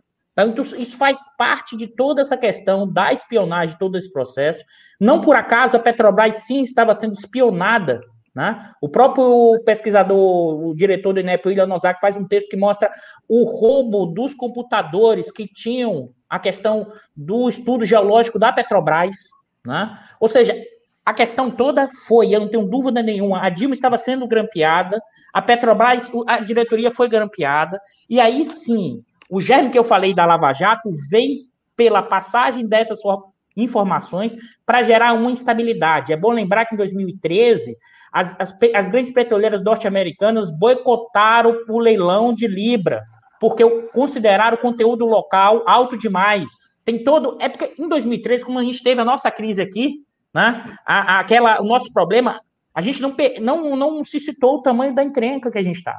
E aí, nesse sentido, né? Tem a questão geopolítica, tem a questão da instabilidade, tem a questão, e aí acho, Wallace, que o PT não entendeu o tamanho do sucesso. Você fazer um alinhamento com China, você entrar nos BRICS e ao mesmo tempo você ter uma, uma fonte de petróleo de riqueza, achou que ia ser um jogo fácil, os caras vieram para cima. É nesse sentido que eu gosto de trabalhar o conceito da guerra híbrida. Eles jogaram um elemento de instabilidade via Lava Jato, mercadinho de informação, e também os norte-americanos, eles não ficaram controlando o tempo inteiro o movimento, pessoal. Não é, não é uma característica recente. A questão claro. toda aí, Wallace, é que isso foi alimentado, porque se você olhar o caso da Turquia, você olhar o caso de outros países, você faz o quê? Você joga a bactéria institucional de vez segura e deixa, não deixa a bactéria avançar. Aqui não. Aqui o que é que você fez? Aí ia do, da, do Gilmar Mendes, dos setores dominantes que queriam reverter que as taxas de lucro tinham caído, do PSDB que queria voltar ao poder, de uma classe média, né? que não aguentava mais ver pobre em avião. É, o que estava agora... pagando o salário da empregada doméstica é muito claro. Saiu na capa da Veja o absurdo do salário da empregada doméstica, a revolta das donas de casa. E isso, imagina pagar hora extra para esses serviçais. Imagina esse pessoal não querer dormir em casa, eles estão querendo virar gente. Então, observe que. É um absurdo completo, Eduardo. É um absurdo completo, cara. Criou-se uma ideia de que tinha uma convergência, entendeu, pessoal? Mas essa convergência foi contingencial. Né? E, aí, e aí eu queria voltar para a questão do efeito da Lava Jato, que eu prometi em cinco, falo para caramba, mas, mas para os dois fechar, o que acontece? Nesse mecanismo que foi da Lava Jato, você destruiu o setor. Né? É evidente, e aí até o próprio Gabriel e outros falam, o que, que, qual foi talvez o erro estratégico ali da Petrobras? O erro estratégico foi tentar construir ao mesmo tempo muitas refinarias. A gente não tinha, a gente estava saindo do atoleiro, do investimento de longo prazo em infraestrutura. Então, como você tentou construir muitas refinarias ao mesmo tempo com investimento do pré-sal, isso aqueceu o preço. As, as empreiteiras fizeram cartéis. É evidente que isso aconteceu. É normal, isso é do capitalismo, pessoal. A gente vive um capitalismo monopolista. Agora, o que é que acontece? O mecanismo criado pela Lava Jato, você foi destruindo o setor. Você não salvou no emprego. E aí, o Wallace nem precisa aí, mas é importante esse estudo de ESE, tem um texto tá, de 2016 do Braulio Borges, insuspeito que é do IBRE, né? e que esse texto deixa claro que não foi a nova matriz que gerou o baixo crescimento, mas sim o efeito que é duplo, tá, o Wallace e, e Paulo, que é duplo, porque aí tem que ver como separa, que isso que é difícil. É o efeito da queda do preço do petróleo, junto com a Lava Jato. As duas coisas vêm junto, é por isso que é difícil separar o quanto. E esse estudo é interessante, faz em subproduto, mas tem uma nuance que a queda do preço do petróleo também dificultou a própria Petrobras. Então, assim, agora, é uma destruição do setor. E aí que eu gosto que eu vou deixar para é vocês. É a desvalorização do câmbio, né, Eduardo? Porque como a Petrobras tem uma dívida em dólares, como você tem uma desvalorização ali, além do que, veja, a, a, a queda do preço do petróleo reduz a receita da Petrobras. Além do mais, com a desvalorização do câmbio, você aumenta a dívida da Petrobras. Então é uma bomba montada ali. Não, a despesa financeira da Petrobras dá um salto. Né? Não, e mais um ingrediente aí é que ela se alavancou para furar os poços. Então, ela, e... ela foi para um nível de alavancagem muito grande. Foi uma espécie de tempestade é, perfeita. Tempestade perfeita, exatamente. É, essa é a tempestade perfeita que junta isso que exatamente vocês falaram. Ou seja, mas necessariamente a Petrobras teria que ter um endividamento alto nesse momento. Para quem não entende, a decisão de abrir um poço hoje, tá? É onde custa mais. Um, um, um, sistema de produção da Petrobras custa né, entre 5 e 7 bilhões. Só que isso você, para construir isso, é entre 5 e 7 anos. Você só vai você tá receita depois de 7 anos. Então tem um endividamento que é natural desse processo, e muito hoje do que o pré-sal está gerando são decisões da Dilma lá atrás. E aí, só que acontece, sim, tinha um desafio financeiro, é evidente, para dizer que não tinha. O Wallace já chamou atenção que a desvalorização cambial, 50% em 2015, isso afetou em quase 60% a dívida. Eu também já fiz alguns estudos sobre cidades, assim, é uma tempestade perfeita. Agora, o que, é que eu acho importante, e é um gancho que vou deixar provocando para vocês. Como as, as, as, as, vamos dizer assim, as empresas da construção civil, as empreiteiras, no caso brasileiro, elas já não eram só empreiteiras. Elas eram um braço central do capital industrial brasileiro. Para vocês terem ideia, tá? A Odebrecht, lá em 2015 e 2016, até antes desse, desse processo, a sua principal fonte de receita de vendas era a petroquímica. Se você olhar os braços que ainda tinha forte de projeto industrializante, tinha conexões empreiteiras com esses grandes grupos. Quando você destruiu os segmentos e reduziu o poder das empreiteiras, você não destruiu só a questão das fornecedoras do setor de petróleo e gás, você também destruiu uma parte expressiva de uma fração da burguesia industrial que é fundamental para qualquer projeto minimamente que incorpore. É... e como eu sei que vocês são desenvolvimentistas, estou levantando essa provocação política que não é trivial reindustrializar nesse contexto. Ah, mas nós vamos chegar aí. Nós vamos chegar aí. Eu queria trazer o Elias para a conversa. Não vamos deixar o Elias falar, não. Não, deixa o Elias falar. Pessoal, vou voltar a ser comunista, hein? Volta, Elias, volta. Volta a ser comunista, pode voltar. Não, que eu falei, é, só, só para localizar a brincadeira, Eduardo, que eu sou denunciado por, por, por pais de alunos na UERJ por, por fazer. É, como que é o nome da palavra apologia, mesmo? Apologia. Apologia. apologia isso, doutrinação. Lavagem cerebral, lavagem cerebral. Isso, que eu, sou, que eu doutrino os filhos deles e tal. Então, a, a Procuradoria da UERJ recebeu reclamações a meu respeito. Então, eu falei para meus alunos o seguinte: olha, não quero mais saber do comunismo chinês, eu quero o capitalismo alemão e coreano e americano no Brasil. Ou seja, um capitalismo de verdade, que o Estado já tem um peso muito grande. É, primeiro, agora falando sério aqui, um pouco mais sério do que o normal, eu sou entusiasta do trabalho do, do, do, do Eduardo Costa Pinto, tenho falado o tempo inteiro sobre isso. É, eu já falei aqui, um, quando o Silvio Almeida esteve aqui, eu coloquei tanto o Silvio quanto o Eduardo como as duas inteligências mais interessantes da minha geração. Né? Então, para mim é uma honra estar é, nesse espaço, nesse espaço com esses, com esses, três amigos que eu tenho, mais o Eduardo, que também que virou um grande amigo particular meu.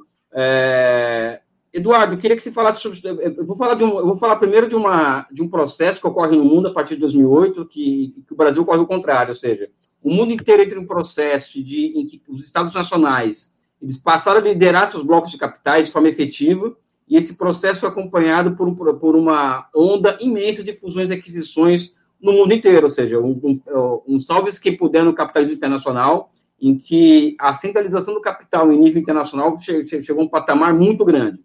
E o Brasil faz o contrário. Ou seja, a Operação Lava Jato, ela, ela, ela, ela traz essa característica de que, de que nós estamos é, é, entregando para o mundo, vamos dizer assim, uma reserva de mercado que qualquer um estava querendo, ou seja, ninguém tinha encomenda fora dos seus países a partir de 2008. O Brasil passou a receber encomenda dessas empresas porque a Operação Lava Jato proibiu a Petrobras de fazer compra no Brasil. Não sei se vocês lembram disso, né?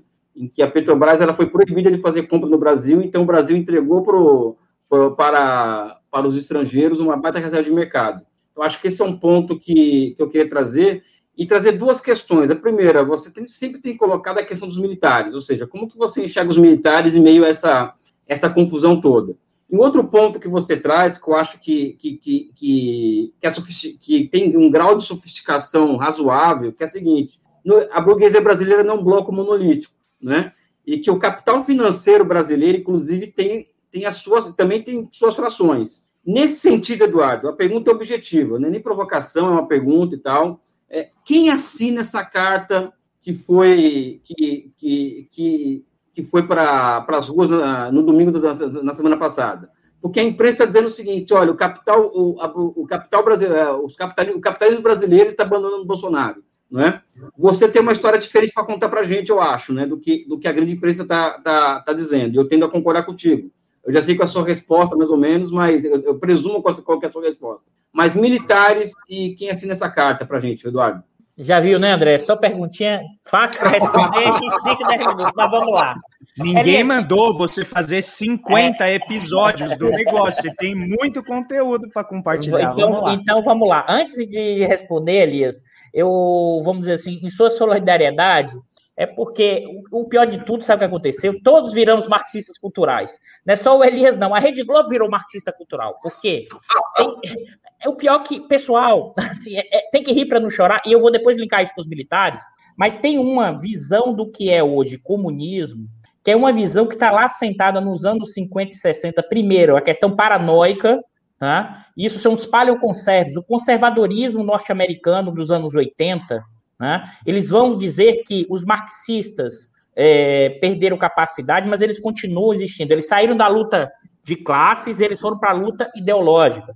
Então, eles fazem uma, uma leitura torta até o último extremo da escola de Frankfurt, do, Gram, do Gramsci, para dizer que agora, isso por isso que isso fica muito forte. A ideia é que os intelectuais, olha, olha que loucura, eles estariam criando um senso comum, que estariam mudando as tradições familiares da lógica ocidental cristã judaica. Isso é o pensamento do Olavo, mas que, na verdade, o Olavo copia da extrema-direita norte-americana, que nasce lá nos anos 80, inclusive nasce com a chegada ao poder do Reagan. Né? Ali é um, é um, é um liberalismo ultraconservador. Né? O, o Reagan, inclusive, no seu estado, na Califórnia, vai virar, vai virar, vai ganhar destaque quando ele vai questionar os movimentos de 68 da universidade. Né? Ou seja, tem uma lógica, eu vou calma que eu vou juntar isso com os militares, isso que é o pior de tudo. O que significa dizer, Elias, tá? Minha solidariedade, você virou marxista ou doutrinador e eu marxista cultural, é pior de tudo. Junta a gente com o Globo, Elias. Olha, olha o grau de maluquice que a gente chegou no nosso momento histórico. Agora, já Vamos pensou, voltar... Eduardo, diário da crise logo depois do Faustão, assim? Imagina, então. Então, tudo tá que. Aqui, esse, horário, esse horário aqui é depois do Faustão, já. No horário já tá. É, aqui e aqui, Elias, primeiro por essa questão externa. Porque o que, que eu acho que acho que é importante a gente compreender, que eu percebo, pelo menos na minha interpretação, tá? É, nós estamos indo na contramão do mundo por quê? Porque essa burguesia, quando foi na ponte para o futuro, ela achou que depois é controlar. Ela queria uma mudança de regime e ela continua com a mudança de regime. Ela quer passar a boiada. É por isso que depois eu vou falar da carta especificamente. Você faz a carta e não fala nada de impeachment. Por quê? Porque eles querem continuar o processo de privatização da Eletrobras. Eles querem privatizar o correio, o pessoal do varejo, para controlar a logística e ter rendas de monopólio na questão da distribuição. O jogo, o jogo é o seguinte: vamos aproveitar, porque ainda a gente tem chance, porque se entrar um outro para. Então a gente tem que desmanchar. O, a, a, fala do Salles é emblemática, não é do governo Bolsonaro. Aqui eu quero reforçar isso. É claro que o Bolsonaro aumenta a instabilidade. Eu vou usar a frase que eu tenho utilizado. Bolsonaro é infecção oportunista que se apropriou de um corpo doente. Que corpo doente é esse? O Brasil. As nossas defesas imunológicas, que são as instituições, elas estão sendo destruídas, inclusive, de forma gradual. Tá? Agora, e aí, Elias? A gente entrega mais, e aí que é o ponto. A nossa entrega, e ela vem acontecendo de forma significativa, como o Alan já falou, do nosso complexo de vira-lata da nossa elite. Eu nem gosto de usar o termo elite, dos nossos setores dominantes, porque a elite ainda tem algum projeto de nação, e a gente não tem hoje. A gente tem setores dominantes, como a gente já sabe. Aí evocando o Florestan Fernandes, que ele usa o termo que eu tinha desconfiança, mas hoje eu uso com muita força. Os nossos setores dominantes são, eles utilizam de forma sociopata, sociopata, para manter de qualquer forma o status quo, ou seja, o lucro. E juntando com o Chico de Oliveira no texto de 2012, tá? eles utilizam o jeitão para mudar as regras para se manter no poder. Então, o golpe de 16 é uma tentativa de mudança de regime. Né? O Temer e o Bolsonaro, e o Bolsonaro foi uma disfuncionalidade, porque naquele momento, e eu queria reforçar isso, o efeito Joesley e Temer né, implodiu por dentro do sistema político. Foi ali, para mim, na minha interpretação, né, Eu, eu, é, é, eu, costumo dizer que ali naquele momento eu percebi que o Bolsonaro se vendeu como fora do sistema. Mas fora do sistema, para as elites como? Dizendo, eu vou passar para vocês e chamo o Temer. Então, o Bolsonaro sim tem sido funcional para esse andar de cima. E aí, Elias, a questão estrangeira, qual é o problema? Só que eles não estabilizam o sistema. E por que não estabilizam? Porque as instituições estão em crise. Só que eles fazem o quê? Ah, tá bom. Eu, eu vou o quê? No curto prazo, lucrar e resolver meus problemas. E aí, a gente abre no pré-sal, Elias, mas esse pessoal do grande capital do varejo ganha espaço. O dono da Van, a dona da Magazine Luiza vão se tornar os mais ricos bilionários do país. Um processo brutal de concentração e centralização, que é, que é verdade, esse varejo cresceu no governo Lula. E aí, um pouco você estava falando, Paulo, ele cresce no governo Lula, mas a partir de 12, 13, as taxas de lucro, e aí eu estou pegando aqui, dado do balanço, Desacelera, desacelera, desacelera. Varejo, indústria, as grandes. Eu estou falando de mega, estou falando das maiores. Né? E qual foi a alternativa que esse pessoal implementou? Agenda Fiesp 2, porque a Agenda Fiesp 1 é a agenda da Dilma. Uhum. Qual é a Agenda Fiesp 2? Como é que a gente recupera o lucro? Em cima do trabalho, em cima da Constituição. E aí, Elias, você faz um acordo que é a nossa forma de dependência. Para que nacionalismo? Se eu consigo aumentar meus lucros agora, é? Deixa o pessoal entrar aqui no setor de petróleo mas eu faço a minha mudança aqui. É aquilo que o Fernando Henrique sempre sonhou, né? que é o desenvolvimento associado. Ou seja, já que não, não temos. Não, não tem, mas não tem, só tem um associado, o desenvolvimento não tem, não. Mas é, mas é, mas é, esse, que eu, mas é esse que é o ponto. Isso, mas aqui que é o ponto central que eu acho importante, tá? que é o quê? E aí, para juntar com a questão dos militares, é que é, você está construindo o tipo de projeto deles, porque eles têm um projeto, primeiro, que é instável porque você não consegue regular institucionalmente. Pessoal, eu vou sair do nível de abstração, porque parece que assim, crise institucional parece uma coisa lá em cima, né? Hum. O empresário, quando toma a decisão de investir, ele está olhando para o futuro. O que ele espera de retorno sobre o investimento dele, a formação bruta de capital. Então ele cria uma expectativa, eficiência marginal do capital, velho case. Só que a eficiência marginal do capital é em cima de uma expectativa sobre o futuro.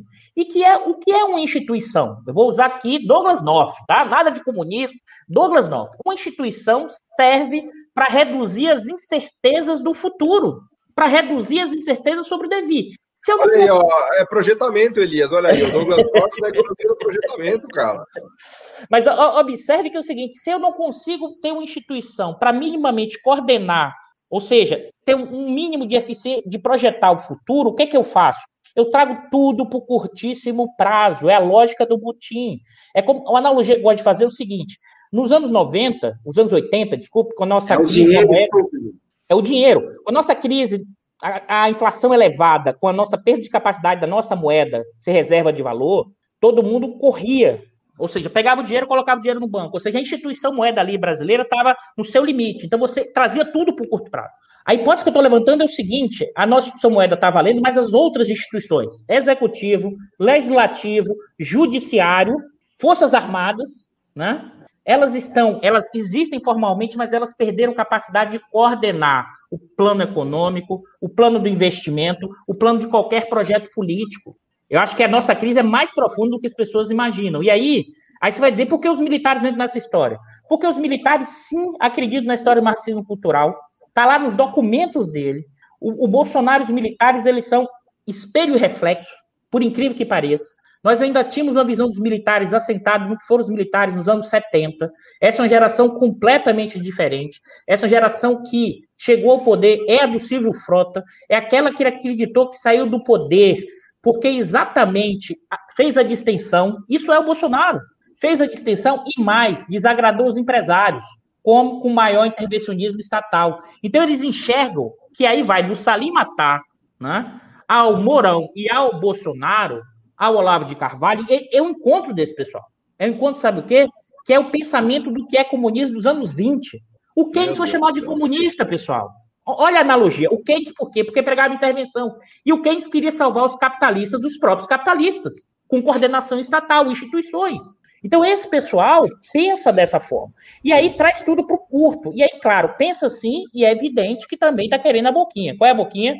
Corporativamente seus interesses. Isso vale para o pessoal da Lava Jato, que criou o fundo de bilhão, isso vale para o pessoal que mantém o seu salário. O orçamento ou seja, dos militares, né, Eduardo? Esse ano é um exemplo disso, entendeu? É o orçamento dos militares, e aí, por isso, que é o argumento que eu tenho utilizado muito lá no Diário Inicial, nós vivemos uma guerra de todos contra todos. Por quê? Você, de forma corporativa, individual, balança o barco para ter poder. O Gilmar, que aí eu vou abrir o gancho para vocês perguntarem, que é o seguinte: o Gilmar, quando tomou aquela decisão, ele não estava preocupado ali, ah, vou botar o Lula no jogo. Não é essa a questão. O Gilmar deu qual sinalização? Quem manda no judiciário é o STF. Ele reestabeleceu a hierarquia do judiciário. Não pode juiz de piso, não pode é, tribunais regionais mandar mais do que o STF. Ou seja, se quiserem conversar é comigo. Agora, observe que isso é muito mais fruto da nossa causa institucional do que o resultado de um movimento de recentralização institucional. A gente, na verdade, está ainda balançando sem ter a mínima ideia para onde é, vai. O faroeste mesmo, né? Cada um tentando mostrar o seu poder de fogo, né? Isso é Esse Eduardo Costa Pinto, pessoal, olha, Eduardo, eu acho que o pessoal não está gostando da live, porque a gente tem poucos likes, a gente tem quase 1.100 pessoas acompanhando, mas o pessoal não está curtindo. Então eu acho que é hora da gente acabar, acho que o pessoal não está gostando. Então eu vou deixar aqui, ó, pessoal, vamos curtir, vamos fazer o vídeo rodar. Essa é uma conversa que precisa ganhar alcance, tá? Isso aqui não tem a ver só com, não tem a ver com qualquer coisa associada à vaidade ou canal. Essa é uma conversa que tem que migrar para outras bolhas. Então, por favor, deem a curtida façam a, né, a inscrição no, no, em qualquer canal que você estiver para a gente poder avançar essa mensagem. Eu queria aproveitar, uh, Elias, eu vou só colocar um ponto aqui para a gente explorar mais a, a inteligência, nosso querido Eduardo, que vai para uma outra dimensão dessa guerra, que tem a ver com a, a gestão da informação. Né? Então, uma camada adicional de complexidade, que é algo que você já vem tratando também, que tem a ver com como Bolsonaro conseguiu operar as redes sociais. Né? Então, ele criou um canal alternativo de comunicação que foi subestimado, né? Em 2018, todo mundo subestimou e achou que isso não ia dar é. nada, que era, uma, era um espaço muito específico de interação, que não ia ter efeitos eleitorais, e de fato ele se mostrou muito previdente e providente, né? Nesse sentido, ele avançou rapidamente. E o que nós vemos hoje, e aí eu queria ouvir a, a tua interpretação, é um ataque de dentro do Estado para, em cima de todos os institutos que produzem informações relevantes que tornariam mais difícil a guerra de narrativas. Né? Então, se você destruir a produção de informação sobre Covid, então você consegue politizar a pandemia. Se você destrói o IBGE, cortando 90% do orçamento do IBGE em ano de censo, gente. Tá. Isso, isso não é lástima, isso é, é uma catástrofe, isso é um crime contra o é. progresso social no Brasil, porque se a gente não tem informação, como é que a é. gente vai poder mobilizar né, os congressistas, a sociedade, para fazer política pública? Uh, a gente teve o ataque sobre uh, o Ministério da Saúde, que eu já falei, né, para uh, reduzir o número de mortes da Covid diariamente, o ataque sobre o INPE, que foi o primeiro, né, e a gente tem um, uma asfixia do Ministério da Ciência e Tecnologia. Então, quando você reúne todos esses elementos, a, a camada informacional dessa guerra fica muito evidente. Como que você encaixa isso dentro do jogo? Aí, Elias, não sei se quer complementar. Não, eu só queria trazer o seguinte: você falou da, do alcance dessa conversa, porque o que o Eduardo Costa Pinto está fazendo, sob o ponto de vista particular, é, é, construir algo que não é fácil construir, que é a economia política né, do, do tempo presente, ou seja, o que é o, a anatomia da sociedade civil brasileira dos últimos seis anos. Acho que é isso que o Eduardo Costa Pinto está nos apresentando aqui né, durante a pesquisa, a pesquisa dele e está mostrando aqui nessa conversa nossa. Basicamente isso. Eduardo, é, é, só, só, só, pergunta fácil, tá, amigo? A gente combinou que a gente O Elias, Elias, vamos deixar ele responder essa da informação, aí a gente Pô, vai para você, só para não ficar muito grande. Não tá, vai tudo lá, bem. Ia perguntar do Lula, mas tudo bem. Já, já perguntei. A gente deixa para próximo, vai lá. Deixa para próximo, Elias. Você não fez como a gente combinou, não. Pergunta fácil, Elias, mas vamos lá. Só deixar claro, é para a próxima pergunta, não é para a próxima ocasião. Vai lá, Eduardo. Vai lá, vai lá. André, eu, eu acho que, André, você trouxe um ponto importante que liga, inclusive, porque as pessoas, assim, se você pensar o que são os militares, o pensamento militar, durante o nosso período né, de ditadura. Os militares tinham preocupação com a informação. Eles tinham preocupação, tinham toda a crítica a, vamos dizer assim, a Universidade de Pensamento de Esquerda, mas eles criaram o CNPq, eles criaram a pós-graduação. Ou seja, eles, eles fortaleceram os instrumentos de informação estatística para ter o um mapa do processo. E você vê que não é esse governo Bolso, é o Bolsonaro em si, mas é esse governo. E por quê? Eu sei que vai parecer estranho agora que a gente está falando, mas é um embate de narrativas porque eles acham sim que seja a utilização da informação, ou nós cinco aqui, todos são marxistas culturais, vocês não estão entendendo. Você, Paulo, André, que acha que não estão nisso, vocês também são marxistas culturais. E por quê? Porque você está utilizando a informação para construir um senso comum modificado. Por isso que o controle da informação, por isso que a relação dos militares, do governo do Bolsonaro e dos militares com a universidade é muito diferente do que foi durante o regime militar. Porque a ideia da balbúrdia, a gente, a gente olha, e é uma piada, parece insano, mas a questão não é o que a gente acha insano, mas eles se movem a partir do que eles acham do mundo. É isso que o campo da esquerda tem que entender nessa história.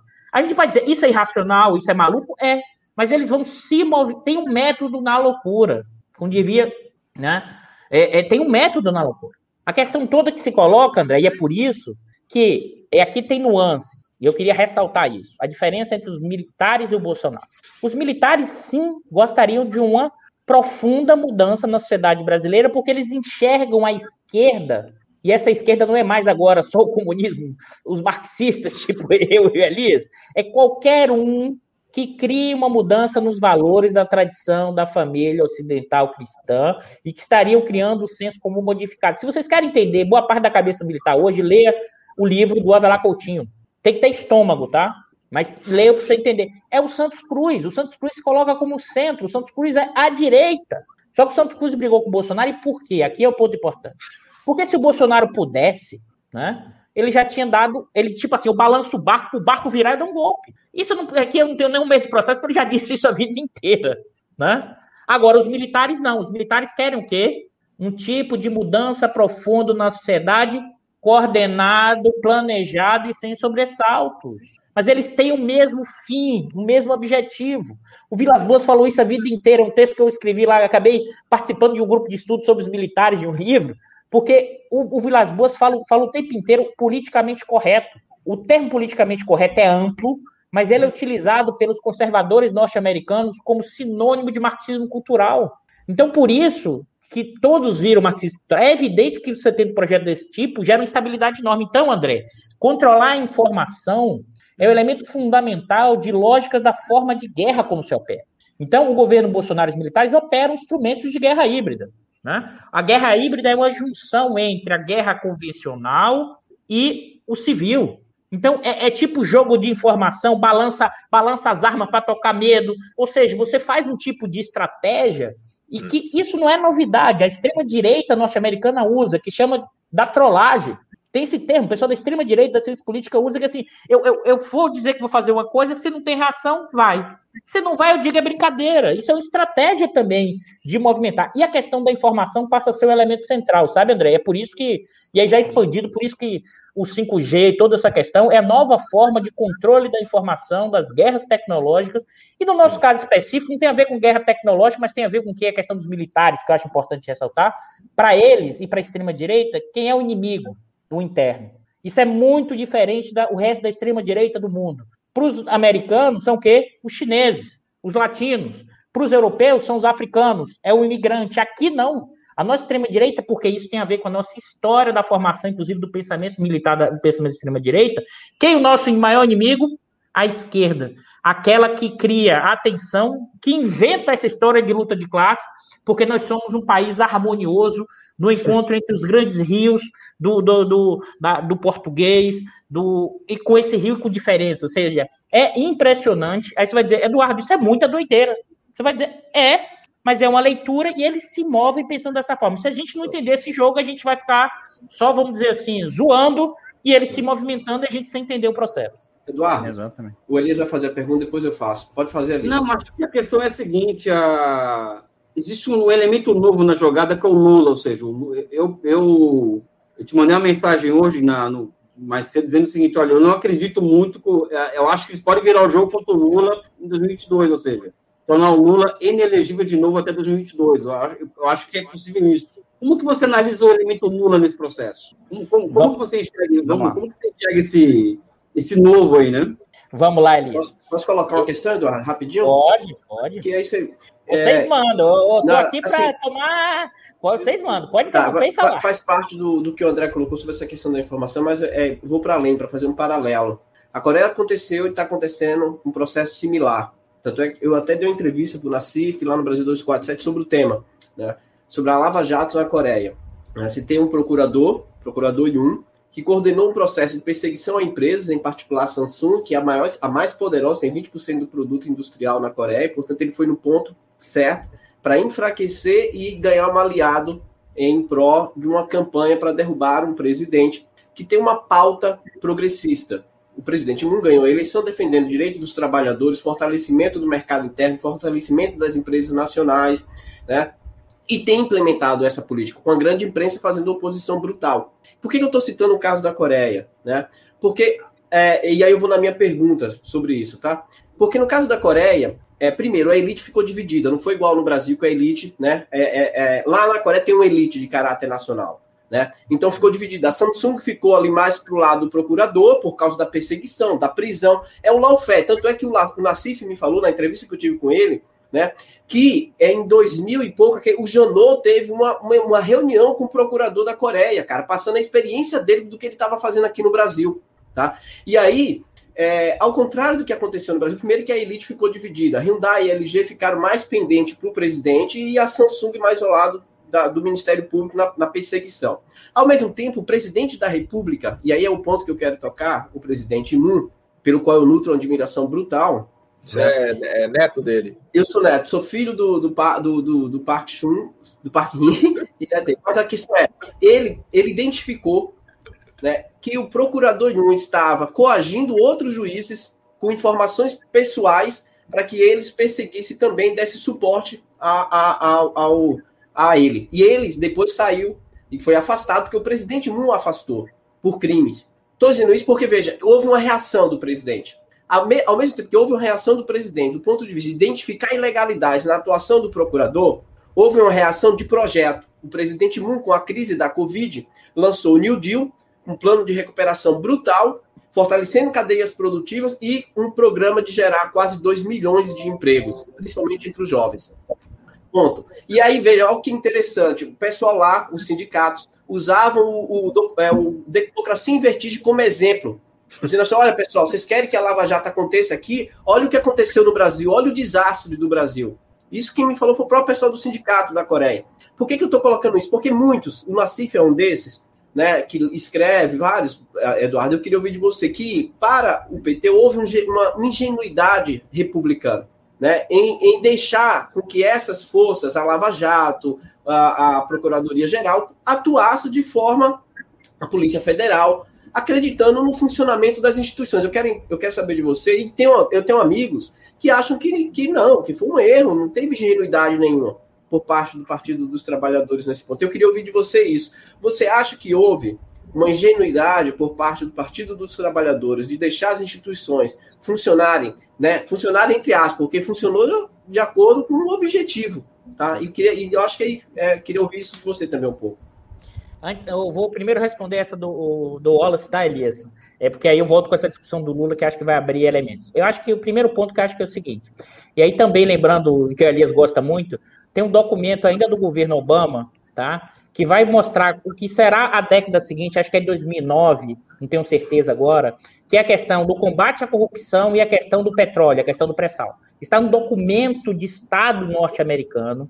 E a questão da corrupção e desses mecanismos do controle da informação, como o André levantou, eles vão ser fundamentais nesse processo. O papel que o Departamento de Defesa, ou de defesa não, desculpa, pessoal, de justiça norte-americano vai ter é central. Agora, aqui eu queria fazer uma nuance, que é o seguinte: tem que lembrar que você tem várias agências de informação nos Estados Unidos. Elas concorrem entre elas, ela tem ligações com segmentos é, de armas, mas tem com segmentos do petróleo. Não é, um, não é uma, vamos dizer assim, não é uma amálgama fechada, não é um monobloco, não é monolítico, não é monolítico. Então é evidente que você opera sobre diversos efeitos, mas você operou a estratégia de guerra híbrida. Isso aí, a gente demoraria muitos anos para enxergar nos documentos oficiais, mas os vazamentos do Snowden e do Wikileaks evidenciam o que é está em jogo. Agora, o cuidado que a gente tem que ter quando faz esse tipo de análise, pelo menos eu vejo, de geopolítica, o, o imperialismo norte-americano não controla tudo ao mesmo tempo. Ele liga a luzinha. Qual é a luzinha no caso do Brasil? Olha, o pessoal está conversando com o Irã, se aproximou com a China, tem pressão e quer fazer aumento de conteúdo local. Vai, a Halliburton rompeu o contrato com a Petrobras, rompeu o contrato com a Halliburton lá no início, tá, pessoal? 2003 e 2004, é. para quem não sabe. Né? Quem não sabe a Halliburton, quem teve lá como CEO foi o Dick Cheney. Né? Então, Basta assistir observe... o filme lá, para quem não conhece, assiste o filme lá, o Vice, vice-presidente com a história do Dick Cheney. Baita filme. Muito, muito interessante para entender. Então, agora, o que acontece com essa loja? Então, o mecanismo de guerra híbrida de jogar instabilidade, sabe, Wallace? São vários mecanismos. É claro que foi o que gerar instabilidade. A Lava Jato é o mecanismo. E o Wallace, eu, eu desconfio que é o seguinte: aqui tem o que é a nossa classe média, essa elite aí, tacanha, da área do judiciário, aí eu uso o adjetivo mesmo, que alguns deles, inclusive, vai estar fazendo bem no país. Eu lembro do Janot, esse que você é. citou, numa, numa. É porque eu tenho ocupado quase jornalisticamente esses eventos, né? Numa fala dele no Ministério Público com os procuradores, ele comparou a Lava Jato com o fim da escravidão. Ou seja, o Brasil estaria indo a nova revolução comparado ao fim da escravidão. Ele usou esse termo. Os, os, próprios, os próprios procuradores achavam que estavam, vamos. É tipo assim, vamos fazer terra arrasada e daí nasce uma nova floresta, uma nova sociedade. Ah, eu, eu e outros colegas titulamos esse, esse processo como os é, Weberianos messiânicos. Aí você vai dizer, guarda, é contradição termo. Como é que pode ser weberiano messiânico? Né? Mas é, eles são a expressão disso. E aí, Wallace, eu desconfio que alguns deles, inclusive, claro, claro, ah, estou fazendo bem comum, acabando a corrupção, reduzindo o tamanho do Estado. É evidente, com como bom messiânico, ele quer, e juntando essa coisa, ele quer ser recompensado na terra, né? Então você cria um fundo de bilhões, você vai vender livro, você vai ganhar dinheiro. Então, assim, tem uma, tem uma, tem uma combinação. E que aí eu vou dizer um negócio. Aí o, o, o imperialismo humanitário do Obama deitou e rolou com a gente. Porque se a gente tem uma burocracia estatal né, que acha que aí o que vocês falaram, que Paris ou Nova York é a representação a capital do mundo, que entrega informações de empresa estrangeira, que faz com que multas sejam pagas nos Estados Unidos, porque depois vai transferir o dinheiro para o fundo deles, que negocia isso via, está explícito na Vaza Jato. Né? É nesse sentido, e aí, Wallace, o que acontece? Eu acho que no nosso caso brasileiro, a, a, convergência se gerou, por quê? Porque aí todo mundo foi no seu interesse particular. Por que o PMDB fez isso? Porque o PMDB falou o seguinte, pô, com a Dilma não dá. Eu acho que tem a leitura errada da fala do Jucá. Por que tem uma leitura errada? Porque parece que já estava tudo fechado, é o contrário. O Jucá está dizendo assim: com ela não dá, a gente tem que parar esse negócio. Parar, é. parar, significa parar a Lava Jato. Isso aí. E a Lava Jato não parou e seguiu. É isso que eu chamo do 18 Bromário do Piniquim. Uma instituição estatal desgarrou temporariamente do próprio bloco no poder. Porque os capitais. Eu lembro, para quem não lembra, pessoal, os defensores contra a corrupção, né? O Marcos Lisboa, quando teve o efeito Joesley, escreveu, e Temer, escreveu na Folha de São Paulo, quem quiser pesquisa, a Lava Jato está exagerando. A Lava Jato passou dos limites. Por quê? Ainda diz assim, porque está prejudicando as reformas. Não tem nenhuma novidade do que está acontecendo, pessoal. Ai, Os paladinos da corrupção geram esse tipo de lógica atual. E aí, aí é que o Wallace falou, a convergência. Viu, Wallace? Aí tem a coisa externa, e acho sim que é mais do que eu já chamei até ingenuidade, sabe, Wallace? Mas aí a causa do PT, eu vou, eu vou entrar numa coisa que acho que tem a ver com. E acho que o campo da esquerda em geral é o que é pensar a burguesia brasileira, o Estado, a nossa seção. Quando, aí um pouco eu e Elias fizemos esse debate. Quando você elimina a ideia do nacional, do que é imperialismo, e ao mesmo tempo, quando você elimina da análise o que é a luta de classe no Brasil, como ela tem especificidades, você perde a capacidade de olhar o processo. Porque acho que o Lula olhou assim: caramba, vamos aqui conciliar, pô, eu vou dar mudar a vida das pessoas. Eu vou também dar lucro para os caras. Então, os caras vão, vão dar o um salto. Você pensar os grandes acordos do, do, do, desenvolvimento no século XX foram grandes pactos. E aqui, na verdade, na hora que tem o primeiro soluço, que é, que é de lucratividade, o que, é que os caras fizeram? Não, eu volto ao meu DNA. Qual é o meu DNA? Porra, esse pessoal não é gente, porra. Vamos empurrar de novo esse pessoal de volta. E aí, de, de uma cajadada só, tenta fazer o quê? Eliminar a Constituição de 88, e olha que a Constituição de 88 é social-democrática, mas tem elementos conservadores. Piorou a questão da estrutura agrária. Eu fiz um debate com o Berkovitch que é muito interessante mostrando isso. Agora, olha que doideira. Com a, a, o, com a questão da dinâmica econômica, você teve mais gente é, formal. A Constituição de 88 garante direitos sociais, mas, sobretudo, para quem está formalizado. Como você formalizou, você também incorporou direitos sociais por causa da Constituição. Então tem que ter um cuidado quando fala assim, só inserção pelo consumo. É mais complexo o Brasil. A forma como a luta de classe assume no Brasil é muito mais complexa e acho, Wallace, que sim teve a visão ou romantizada ou limitada que tem uma coisa que é específica, mas tem uma coisa mais estrutural que é histórica. E aí a discussão do Elias, eu acho que o, o Lula vem ao jogo nessa história, e porque eu acho que vem e volta ao jogo nessa história. Elias, eu desconfio, aí, aí vamos lá. Eu acho que a gente vive um, um processo de incerteza muito grande. 2022 é longuíssimo, longuíssimo prazo, as pessoas não entenderam isso ainda. A gente vai viver uma conjuntura desse ano muito difícil, muito difícil. É muito difícil fazer previsão hoje, mas eu não vou me furtar de fazer. Mas é assim, eu brinco com os colegas lá atrás falavam, Eduardo, eu falava assim, acho que vai acontecer talvez isso ou isso, o cara falava, pô, você tá de zoação. Agora eles vão me perguntar, assim, e agora, Eduardo? Falei, agora, agora, Eduardo acertou tudo. Agora tá difícil. Você agora, acertou tudo. Agora, qual é o Gosto ponto amargo, queria, né? O que, o que é o ponto que eu queria ressaltar, Elias? Eu acho que, por exemplo, o Faquinho, o Faquinho fez a jogada errada. Assim, ele quis soltar. O, é tipo, ele deu uma balançada de barco. As pessoas falam, o Faquinho queria salvar a Lava Jato e o Moro. Pessoal, o Faquinho, o Faquinho, ele é, ele é o cara, ele é quem faz todo o processo da Lava Ele é Lava Jato também. Ele também queria se salvar antes de tudo. Né? As pessoas, assim, não é uma coisa, ah, eu vou lhe salvar o Moro. Né? Ele é o ministro supremo, o relator do processo. Ele está dentro do processo. Então ele também quis se salvar. Ele quis salvar como fazendo uma jogadinha. Qual é a jogadinha? Eu solto o Lula aqui, mas para garantir a Lava Jato, garanta as provas para que você jogue depois. Eu desconfio que ele não negociou com ninguém. É esse que é o problema. Quando você tem uma crise desse tipo, você nem consegue negociar por cima a saída. Quando eu falo em crise institucional, é isso. E aí, quando o Faquin faz isso, provavelmente fez, basta ver o que aconteceu, porque ele provavelmente, não dá para saber, já sabia que a Carmenuça ia mudar o voto. Mas ia mudar o voto por quê? Se você por causa do efeito da Vaza Jato. Então, nesse sentido, quando trouxe o Lula de volta, e sabe, Elias, acho muito difícil, aí sim, ter condições de política na sociedade brasileira como eles fizeram em 18, entendeu? O efeito da Vaza Jato, que tem a ver com o efeito do hacker, e tem a ver com o que o Lewandowski fez, que abriu para os advogados do Lula, criou uma condição política que é muito difícil fazer o que é tirar completamente. É impossível, não, sabe, Elias? É impossível, não. Colocou no jogo, acho difícil tirar. Essa burguesia não vai fechar com o Lula, uma parte acho que não vai. Está tentando construir uma segunda opção. Não, aliás, hoje, justamente essa. A gente comentava aqui no início do programa, a, a entrevista do Stuberger já é uma construção nessa direção aí. Fala, olha, eu não votei no Bolsonaro, me arrependo, nunca mais vou votar nele, mas também no Lula eu não voto, né? Então, não, é mas, Paulo, tá... deixa eu só colocar um ponto. Ele não disse que nunca vai votar. Ele falou assim: ó, se ele entrar no eixo, ele aí eu isso. posso até votar nele. Por isso que a minha interpretação desse jogo é a seguinte: a carta dos economistas, a fala de Stuberger, todo esse jogo é para dizer assim: Bolsonaro, se você Volta. não entrar no eixo, a gente pula do barco. Então, você quer ser elegível, você quer ser, né, ter competitividade?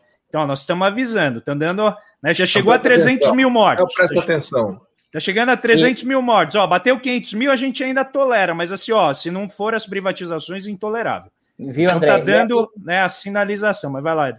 E aí, para reforçar o, o, o, Wallace aí na, na, na, braveza dele, que é o seguinte: eu acho essa carta gera, é, é assim, beira o raio da, da mais alta hipocrisia. E por que eu estou falando isso? Porque é um tipo de carta que, na verdade, ele usa as instituições para tentar controlar o Bolsonaro essa altura do campeonato, como se o Bolsonaro fosse controlável. Isso de um amigo que estuda os militares, o Manuel Domingos, confidenciou para ele, o Santos Cruz confidenciou para ele que eles iriam controlar o Bolsonaro. Olha o que aconteceu com o Santos Cruz, tomou chute da bunda.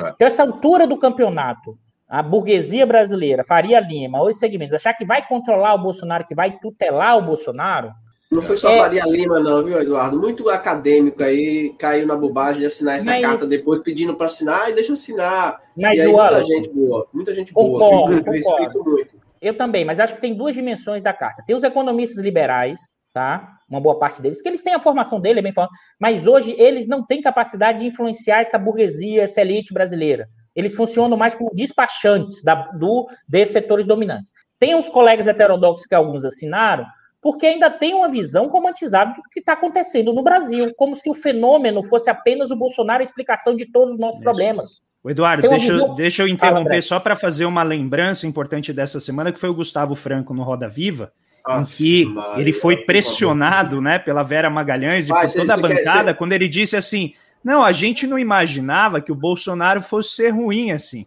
Até a Vera, se ela olhou, ela falou: não, peraí, isso aqui eu não posso deixar passar. Né? E pressionou bastante o Gustavo Franco. Ele, pela primeira vez, eu vi o Gustavo Franco encurralado, gaguejando, pedindo desculpa porque ele realmente ele errou. E, assim, eu, eu fiquei. Achei a primeira vez que eu vi, não sei se já vi outras vezes, mas eu eu acho que isso é ilustrativo um pouco dessa carta. E aí, André, o que, que eu acho dessa carta? Essa carta é uma carta que você escreveu para Papai Noel e, e, e Papai Noel não existe, né? Então, assim, vamos, vamos controlar o Bolsonaro? Vamos segurar agora. E por que de hipocrisia? E por que de hipocrisia? Porque isso tudo é para dizer o seguinte: continua como está. É uma carta que não tem, tem lá falando do PIB, mas não tem uma proposição econômica. Leia a carta de novo. Qualquer epidemiologista assinalar a carta. Qual é a carta defendendo? Vacina, máscara, coordenação e liderança. Os Eduardo, quatro eixos da carta. carta. Eu fiz que nem o Guedes fez com a teoria geral, cara. Eu li três vezes. Só que eu li.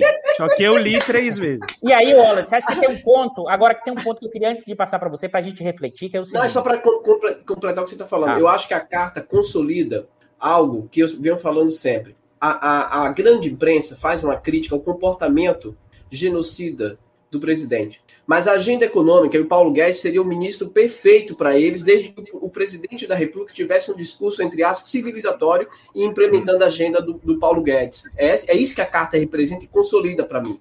Não, eu não tenho dúvida nenhuma disso. Na verdade, para eles, o projeto civilizatório é um projeto que significa vender, vender, empurrar o pessoal de volta para a miséria, porque a gente está falando de 50% da população brasileira que ganha, no máximo, per capita, 640 reais. A gente tem que entender e, e falar desse dado o tempo inteiro. A gente tem 10% da população, que são duas Portugais, 21 milhões de pessoas, ganhando em antes do quando tinha auxílio, ganhando em termos de 150 reais. Sem auxílio, vai para 40 reais por, por mês. A gente, e esse pessoal é um tipo de vamos dizer assim, é, funcionamento progressista, não populista, tá? que eu costumo dizer que isso é uma completa falácia. Na verdade, eu não me preocupo, a minha questão não é com progressista, capitalista, da forma como ele gasta o dinheiro, mas é como ele ganha. E como se ganha dinheiro no Brasil é de uma profunda exploração. E esse pessoal quer continuar passando a boiada. É tipo assim, pô, Bolsonaro, se comporta aí, seja, seja mais educado, não compra vacina, vamos passar o que está feito, o Guedes. Pô, o Bolsonaro, pessoal, foi funcional até então e agora está ficando disfuncional para o andar de cima. Agora, e qual é o ponto que eu queria ressaltar? Não dá para dizer que tem um desembarque ainda completo, porque a burguesia agrária está ganhando muito dinheiro. E a burguesia agrária, o pessoal do Brasil profundo do agro, tá? que é pop, é ao mesmo tempo é aquele que gosta de ter arma para meter bala no MST, é isso que a gente tem que entender o Brasil. Tá? Porque se a gente fica só a partir da realidade, eu fazer a provocação só do eixo Rio-São Paulo, só da, da lógica sudestina, a gente perde a capacidade de entender o Brasil nas suas profundidades. E fica numa lógica de que o Estado é o problema. Sabe, Elias, eu vou fazer aqui uma provocação grande, tá, Eduardo, tá, pessoal? só um minuto que três paulistas morreram agora que você falou sudestino, porque não pode, né? O povo muito distinto. Então, eu queria te agradecer por isso. Não, eu sei que agora eu vou provocar mais ainda. Que essa fala, tá, do dono da, da o que olha se do Salim Matar, que o problema é Estado, que o problema é tudo, é fruto, só com a forma tosca, da grande de uma interpretação do Brasil que o problema é uma transposição das instituições portuguesas e que você tem um Estado maior né, do que a parte econômica. Para mim é o contrário aqui. É o poder econômico dessas elites que vem lá da história agrária e depois da transição do agrário para o rural é que domina esse Estado. É a capacidade estatal, ela tem uma dificuldade de se tornar uma autonomia relativa para conduzir o projeto. Por quê? Porque vem dessa lógica de uma burguesia agrária para lógica desse processo. Então, e aí para juntar com a Elias, não, eu não respondi a Elias, ele ia ficar bravo comigo.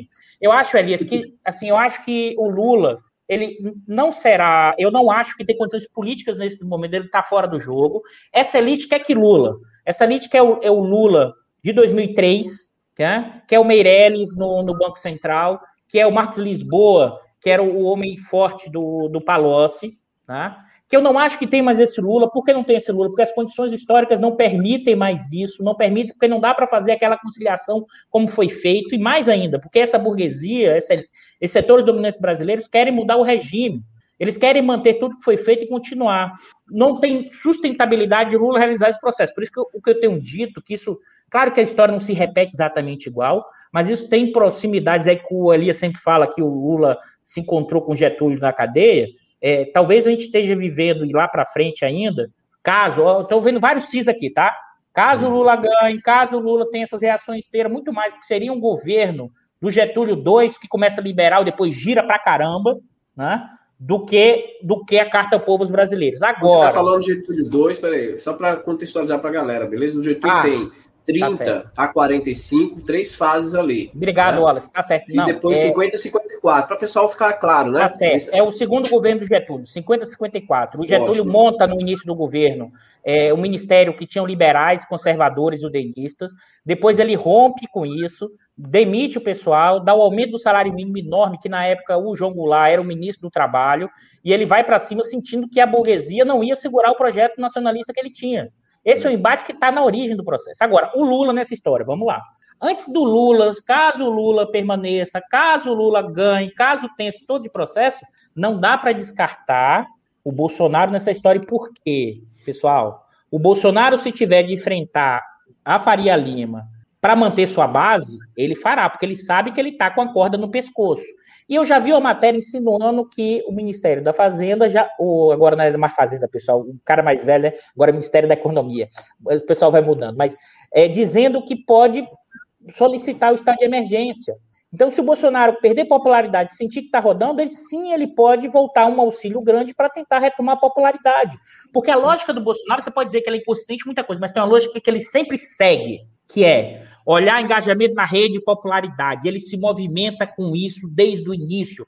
Se você quiser consistência liberal, é, Estado de desenvolvimento, você não vai achar, mas isso ele tem. E acho que ele pode se movimentar aqui nesse momento. E o pessoal da Faria Lima vai ficar pé da vida, vai querer ir para cima, mas a disputa eleitoral as pessoas já estão dando como certo, Lula ganhando. Pessoal, é muito mais complexo que a gente está vivendo. 2022 é longuíssimo prazo. Perfeito, gente. Eu vou. A gente já está com duas horas e cinco minutos de live, então eu vou pedir para a gente fazer uma última rodada de comentários finais. Eu tenho poesia hoje, porque a gente não pode sair dessa conversa sem poesia. Tá? Tem umas cinco pessoas que vêm aqui só para isso. As outras três mil estão aqui por vocês mas eu queria passar imediatamente. Descansa um pouquinho aí, Edu. Vamos passar pelo painel, a gente faz a última com você. Quem quiser ir primeiro, fique à vontade. Não, deixa eu começar agradecendo aqui a presença do Eduardo, né, que deu essa aula para gente de economia, ciência política, política, geopolítica, né? E ele, melhor do que ninguém, mostra como, para entender a realidade, para entender o Brasil e para entender o mundo, a gente precisa olhar todas essas esferas, né? Essa visão limitada né, do, do, economista tapado, né, que acha que só a economia ali determina as coisas, está é, tá muito longe de ter capacidade de, de explicar é, o que ocorre de fato. Né? Então, para a gente aqui na Conexão Xangai é fantástico poder receber amigos e pessoas como o Eduardo. Né? E é, não poderia deixar de fazer aqui um convite para vocês conhecerem também o curso do meu com o Wallace sobre a Coreia do Sul, a gente vai abrir as matrículas nessa semana. Então a gente está trabalhando aí incansavelmente há, há meses já para fazer uma versão turbinada, né? A gente tem novas aulas. E tudo isso que o Wallace falou sobre a Lava Jato da Coreia, inclusive, né, dá para entender de maneira bastante clara olhando as aulas dele. Porque é engraçado esses paralelos né, que a gente tem de Brasil e Coreia, para nossa tristeza e para nossa infelicidade, é só o, ruim, o lado ruim, né? Não é o paralelo do. Paulo, eu acho que eu vou começar a impedir assim o Elias e o Wallace de contar essas histórias. E você também nada de Alemanha, tá? Chega desses países que não funcionam. Porque eu estou me agarrando nessas histórias para tentar buscar esperança em algum lugar. Dar alguma eu, esperança. Olhar para o Brasil. Mas enfim, então deixa o convite, vou pedir depois para o André deixar o link aqui. A gente tem um grupo VIP especial lá que a gente fez para quem nos acompanha, quem nos segue aqui no Conexão Xangai e nas outras redes. A gente vai fazer uma, um preço de matrícula super especial pra, só para quem nos acompanha. E o André nos deu a alegria de é, também me autorizar a gente dar o nosso livro como um bônus para quem se matricular pelo grupo VIP. Né? Então a gente tem o nosso livro Brasil, uma economia que não aprende. Só para quem fa, fa, fizer a matrícula dentro do grupo VIP, vai, é, além do curso, também vai ganhar como bônus o meu livro e do André Roncalha, Brasil, uma economia que não aprende. Então, com isso, eu me despeço aqui de vocês e só para registrar que é o ponto mais alto do meu fim de semana, momento que eu venho aqui aprender com vocês sobre Brasil e o mundo. Obrigado, gente. Prazerzão. Obrigado, Paulo. Vou pegar meu gancho aqui já para falar do Paulo e aproveitar para agradecer publicamente mais uma vez ao André, ao Elias. É, ao Paulo agradeço sempre, mas eu quero agradecer em particular ao André e ao Elias, porque com o lançamento dessa nova turma, vocês foram de uma generosidade brutal, né? Em é, tanto divulgar a nova turma, como também o, o, Elias, além de divulgar, né? Você deu uma aula, ele fez uma aula sobre a Coreia do Norte, gravado. O André agora é, deu com o Paulo o livro né? Uma economia que não aprende, é, o e-book para aqueles que se matricularam. Então, eu agradeço publicamente a vocês pela generosidade. Né? E cada dia passo fico mais claro, assim, cara, como que é, a amizade com vocês, para mim, a construção dessa amizade durante esse ano, que a gente intensificou muitos contatos, me fez crescer como ser humano, como pessoa e, e, e aprender muito, né? Como intelectual também. Né? Vou, revelar aqui que, vou revelar aqui que meu sonho é conhecer o Wallace pessoalmente. Ninguém sabe. É, a gente não se conhece pessoalmente. pessoalmente. A gente não se conhece. Eu, Elias e o André, a gente não se conhece pessoalmente. O Eduardo foi meu patrão, já falei para todo mundo aqui e falo direto, entendeu? O Eduardo eu conheço, a gente tem contato. É, e assim, aí, é, convidar as pessoas para fazer curso. Amanhã, pessoal, a gente tem uma live, eu e o Paulo, que nós vamos discutir é, as multinacionais na Coreia. Então, quem quiser, a gente vai discutir o papel das grandes multinacionais, que é um dos temas da, do nosso curso. Entra no grupo VIP, tá lá o link no, no, no, no blog do Paulo, tá lá o link no meu Twitter. E aqui é, para encerrar minha fala, Eduardo, tenho admiração profunda por você, cara. Eu lamento muito por você não estar hoje no quadro da UFBA. Entendo perfeitamente a sua escolha, mas assim, eu tenho uma admiração profunda como intelectual e como ser humano. Quem não conhece o Eduardo como ser humano, mas só como intelectual, é um homem muito maior do que o intelectual do que tudo. É uma pessoa extraordinária. Como intelectual, como ele sempre fala, é uma das mentes mais gênias desse país né, que pensa o Brasil. Né? Eu conheço a obra, do, o trabalho do Eduardo há muito tempo, que acompanho a carreira dele, sobre a, a lógica dos blocos no poder, da análise que ele faz, e é, é um ser humano também extraordinário, cara. Aprendo muito com você, tanto como profissional, mas como ser humano também. E, e, foi um prazer enorme, cara, mais uma vez participar de um evento contigo. Você já esteve lá no grupo do NEC para discutir, sempre está à disposição do NEC, né? Já participei de outros eventos contigo. Então, assim, eu quero manifestar aqui no programa Conexão Xangai que foi um enorme prazer, cara, e, e, e, dividir essa banca com você, sempre lembrar de toda a trajetória de construção de conhecimento com você, aprendendo com você. Ele não é gaúcho? Achei que o Eduardo era lá de Porto Alegre, cara, com esse sotaque.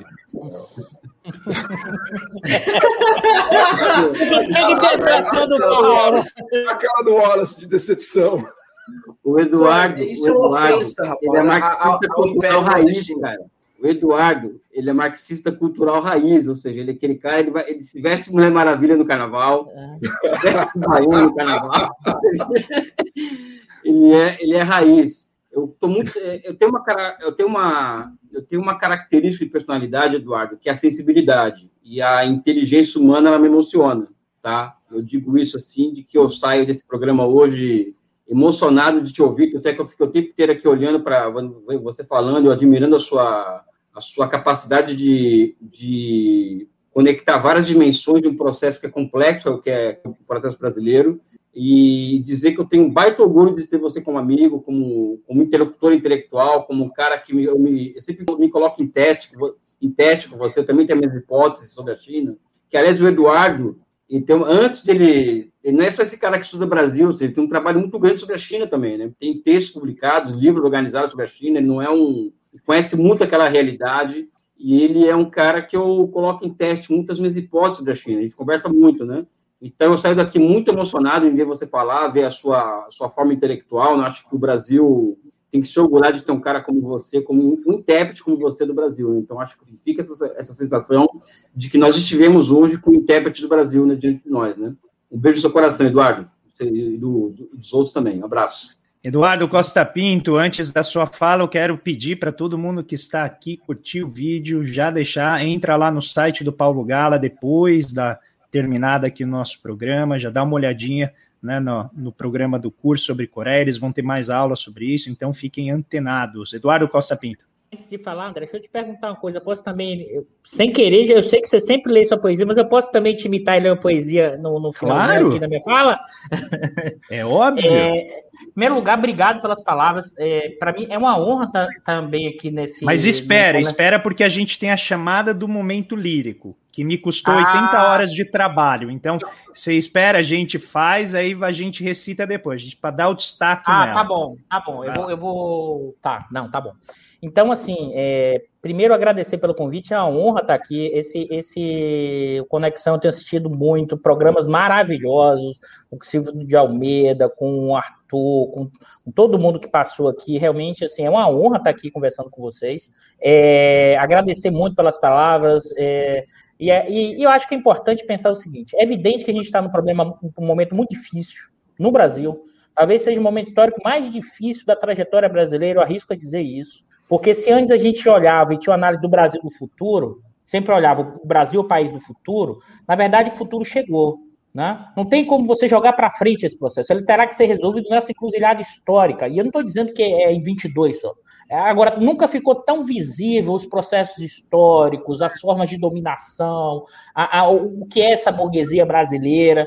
A, ao mesmo tempo, assim, é evidente que tem muita gente que tem essa dificuldade de enxergar hoje, porque a gente está vivendo um momento difícil. Faz parte, em algum momento, você sair da situação e dizer assim: ah, não, não quero enxergar nada. Está tão ruim que eu não quero enxergar nada. Mas você não pode também, e aí, para compreender, ficar isso do longo processo. Faz parte de um momento tão difícil e é assentar, olhar e pensar. Eu acho que vocês fazem isso, que é a universidade não pode ficar encastelada na universidade. A gente tem que ter intelectuais públicos debatendo o Brasil. Então, apesar dessa dificuldade enorme, a gente está buscando reconstruir esse país. É só apenas do que a questão eleitoral. E é, vai ser preciso de uma tarefa longa de reconstrução.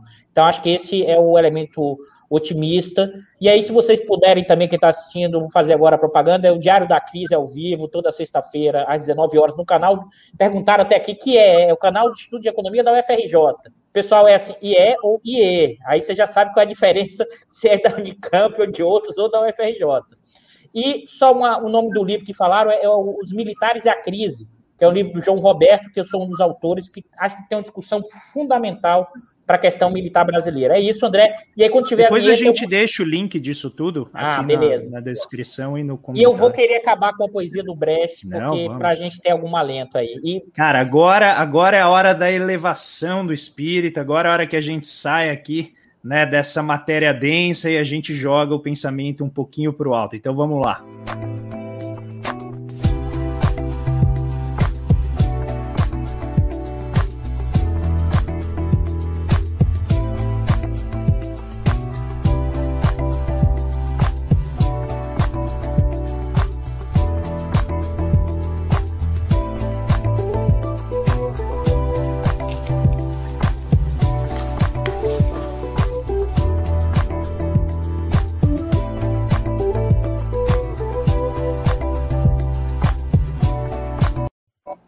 Cara, essa vinheta é muito boa. Essa mão invisível do mercado é algo fantástico. Eduardo Costa eu, faço primeiro, eu faço primeiro. Sua então poesia, vai lá. lá. Bertolt Brecht, aos quesitos. Você diz, nossa causa vai mal, a escuridão aumenta, as forças diminuem. Agora, depois que trabalhamos por tanto tempo, estamos em situação pior que no início, mas o inimigo está aí, mais forte do que nunca, sua força parece ter crescido, ficou com aparência de invencível, mas nós cometemos erros. Não há como negar. Nosso número se reduz, nossas palavras de ordem estão em desordem, o inimigo distorce muitas de nossas palavras até ficarem irreconhecíveis. Daquilo que dissemos, o que agora falta? Tudo ou alguma coisa? Com quem contamos ainda? Somos o que restou lançados fora da corrente viva? Ficaremos para trás por ninguém compreendido e a ninguém compreendendo? Precisamos ter sorte? Isto você pergunta. Não espere nenhuma resposta, senão a sua. Muito bem. Boa. Roberto Brecht. Maravilha. Agora eu escolhi para esse momento lírico Manuel de Barros, retrato do artista quando coisa. E quem não conhece Manuel de Barros, eu acho que talvez seja mais próximo que a gente chega sobre ser revolucionário com o idioma da maneira como ele é. E, e é fenomenal. Então, eu escolhi um poema que ele fala sobre olhar para baixo, sobre olhar para as coisas que são soberbamente insignificantes e por isso valiosas. Aprendo com abelhas do que com aeroplanos. É um olhar para baixo que eu nasci tendo. É um olhar para o ser menor, para o insignificante que eu me criei tendo. O ser que na sociedade é chutado como uma barata, cresce de importância para o meu olho. Ainda não entendi por que herdei esse olhar para baixo. Sempre imagino que venha de ancestralidades machucadas. Fui criado no mato e aprendi a gostar das coisas do chão antes que das coisas celestiais. Pessoas pertencidas de abandono me comovem, tanto quanto as soberbas coisas ínfimas. Esse Manuel de Barros Queria deixar um grande abraço para todos vocês. Eduardo, obrigado por nos honrar e abrilhantar aqui a nossa noite de domingo. Foi fenomenal, realmente, assim, acho que é um, é um programa que vai ficar marcado na história né, desse tão recente ainda, Conexão Xangai, mas foi sensacional. A gente agradece demais, Elias, Wallace, Paulo.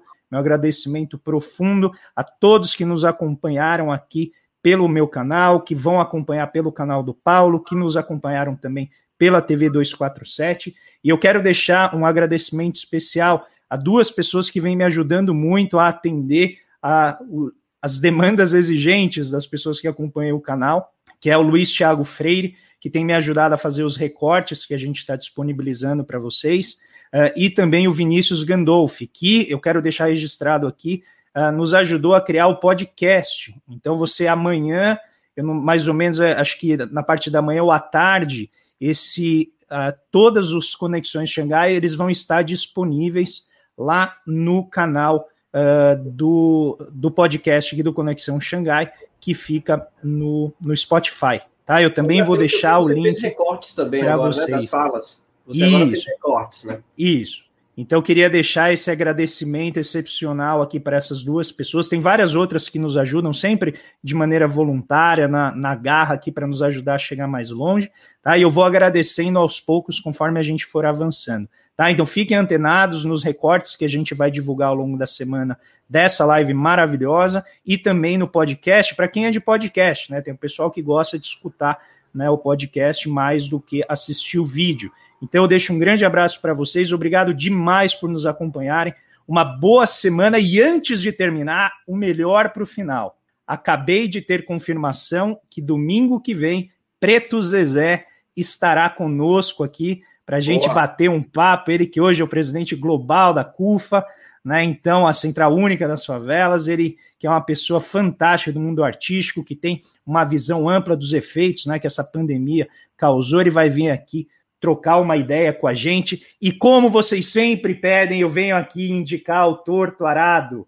Por favor, gente, leiam esse livro do Itamar Vieira Júnior, a fantástica trajetória de Belonise e Bibiana, é fantástico para vocês lerem, é, que é um soco no estômago do Brasil que ainda existe, né? infelizmente, o Brasil da exploração, o Brasil né, do descaso com as pessoas mais simples. Então fica aqui um grande abraço para todos vocês uma boa semana e a gente se vê certamente na semana que vem uh, com muita vontade.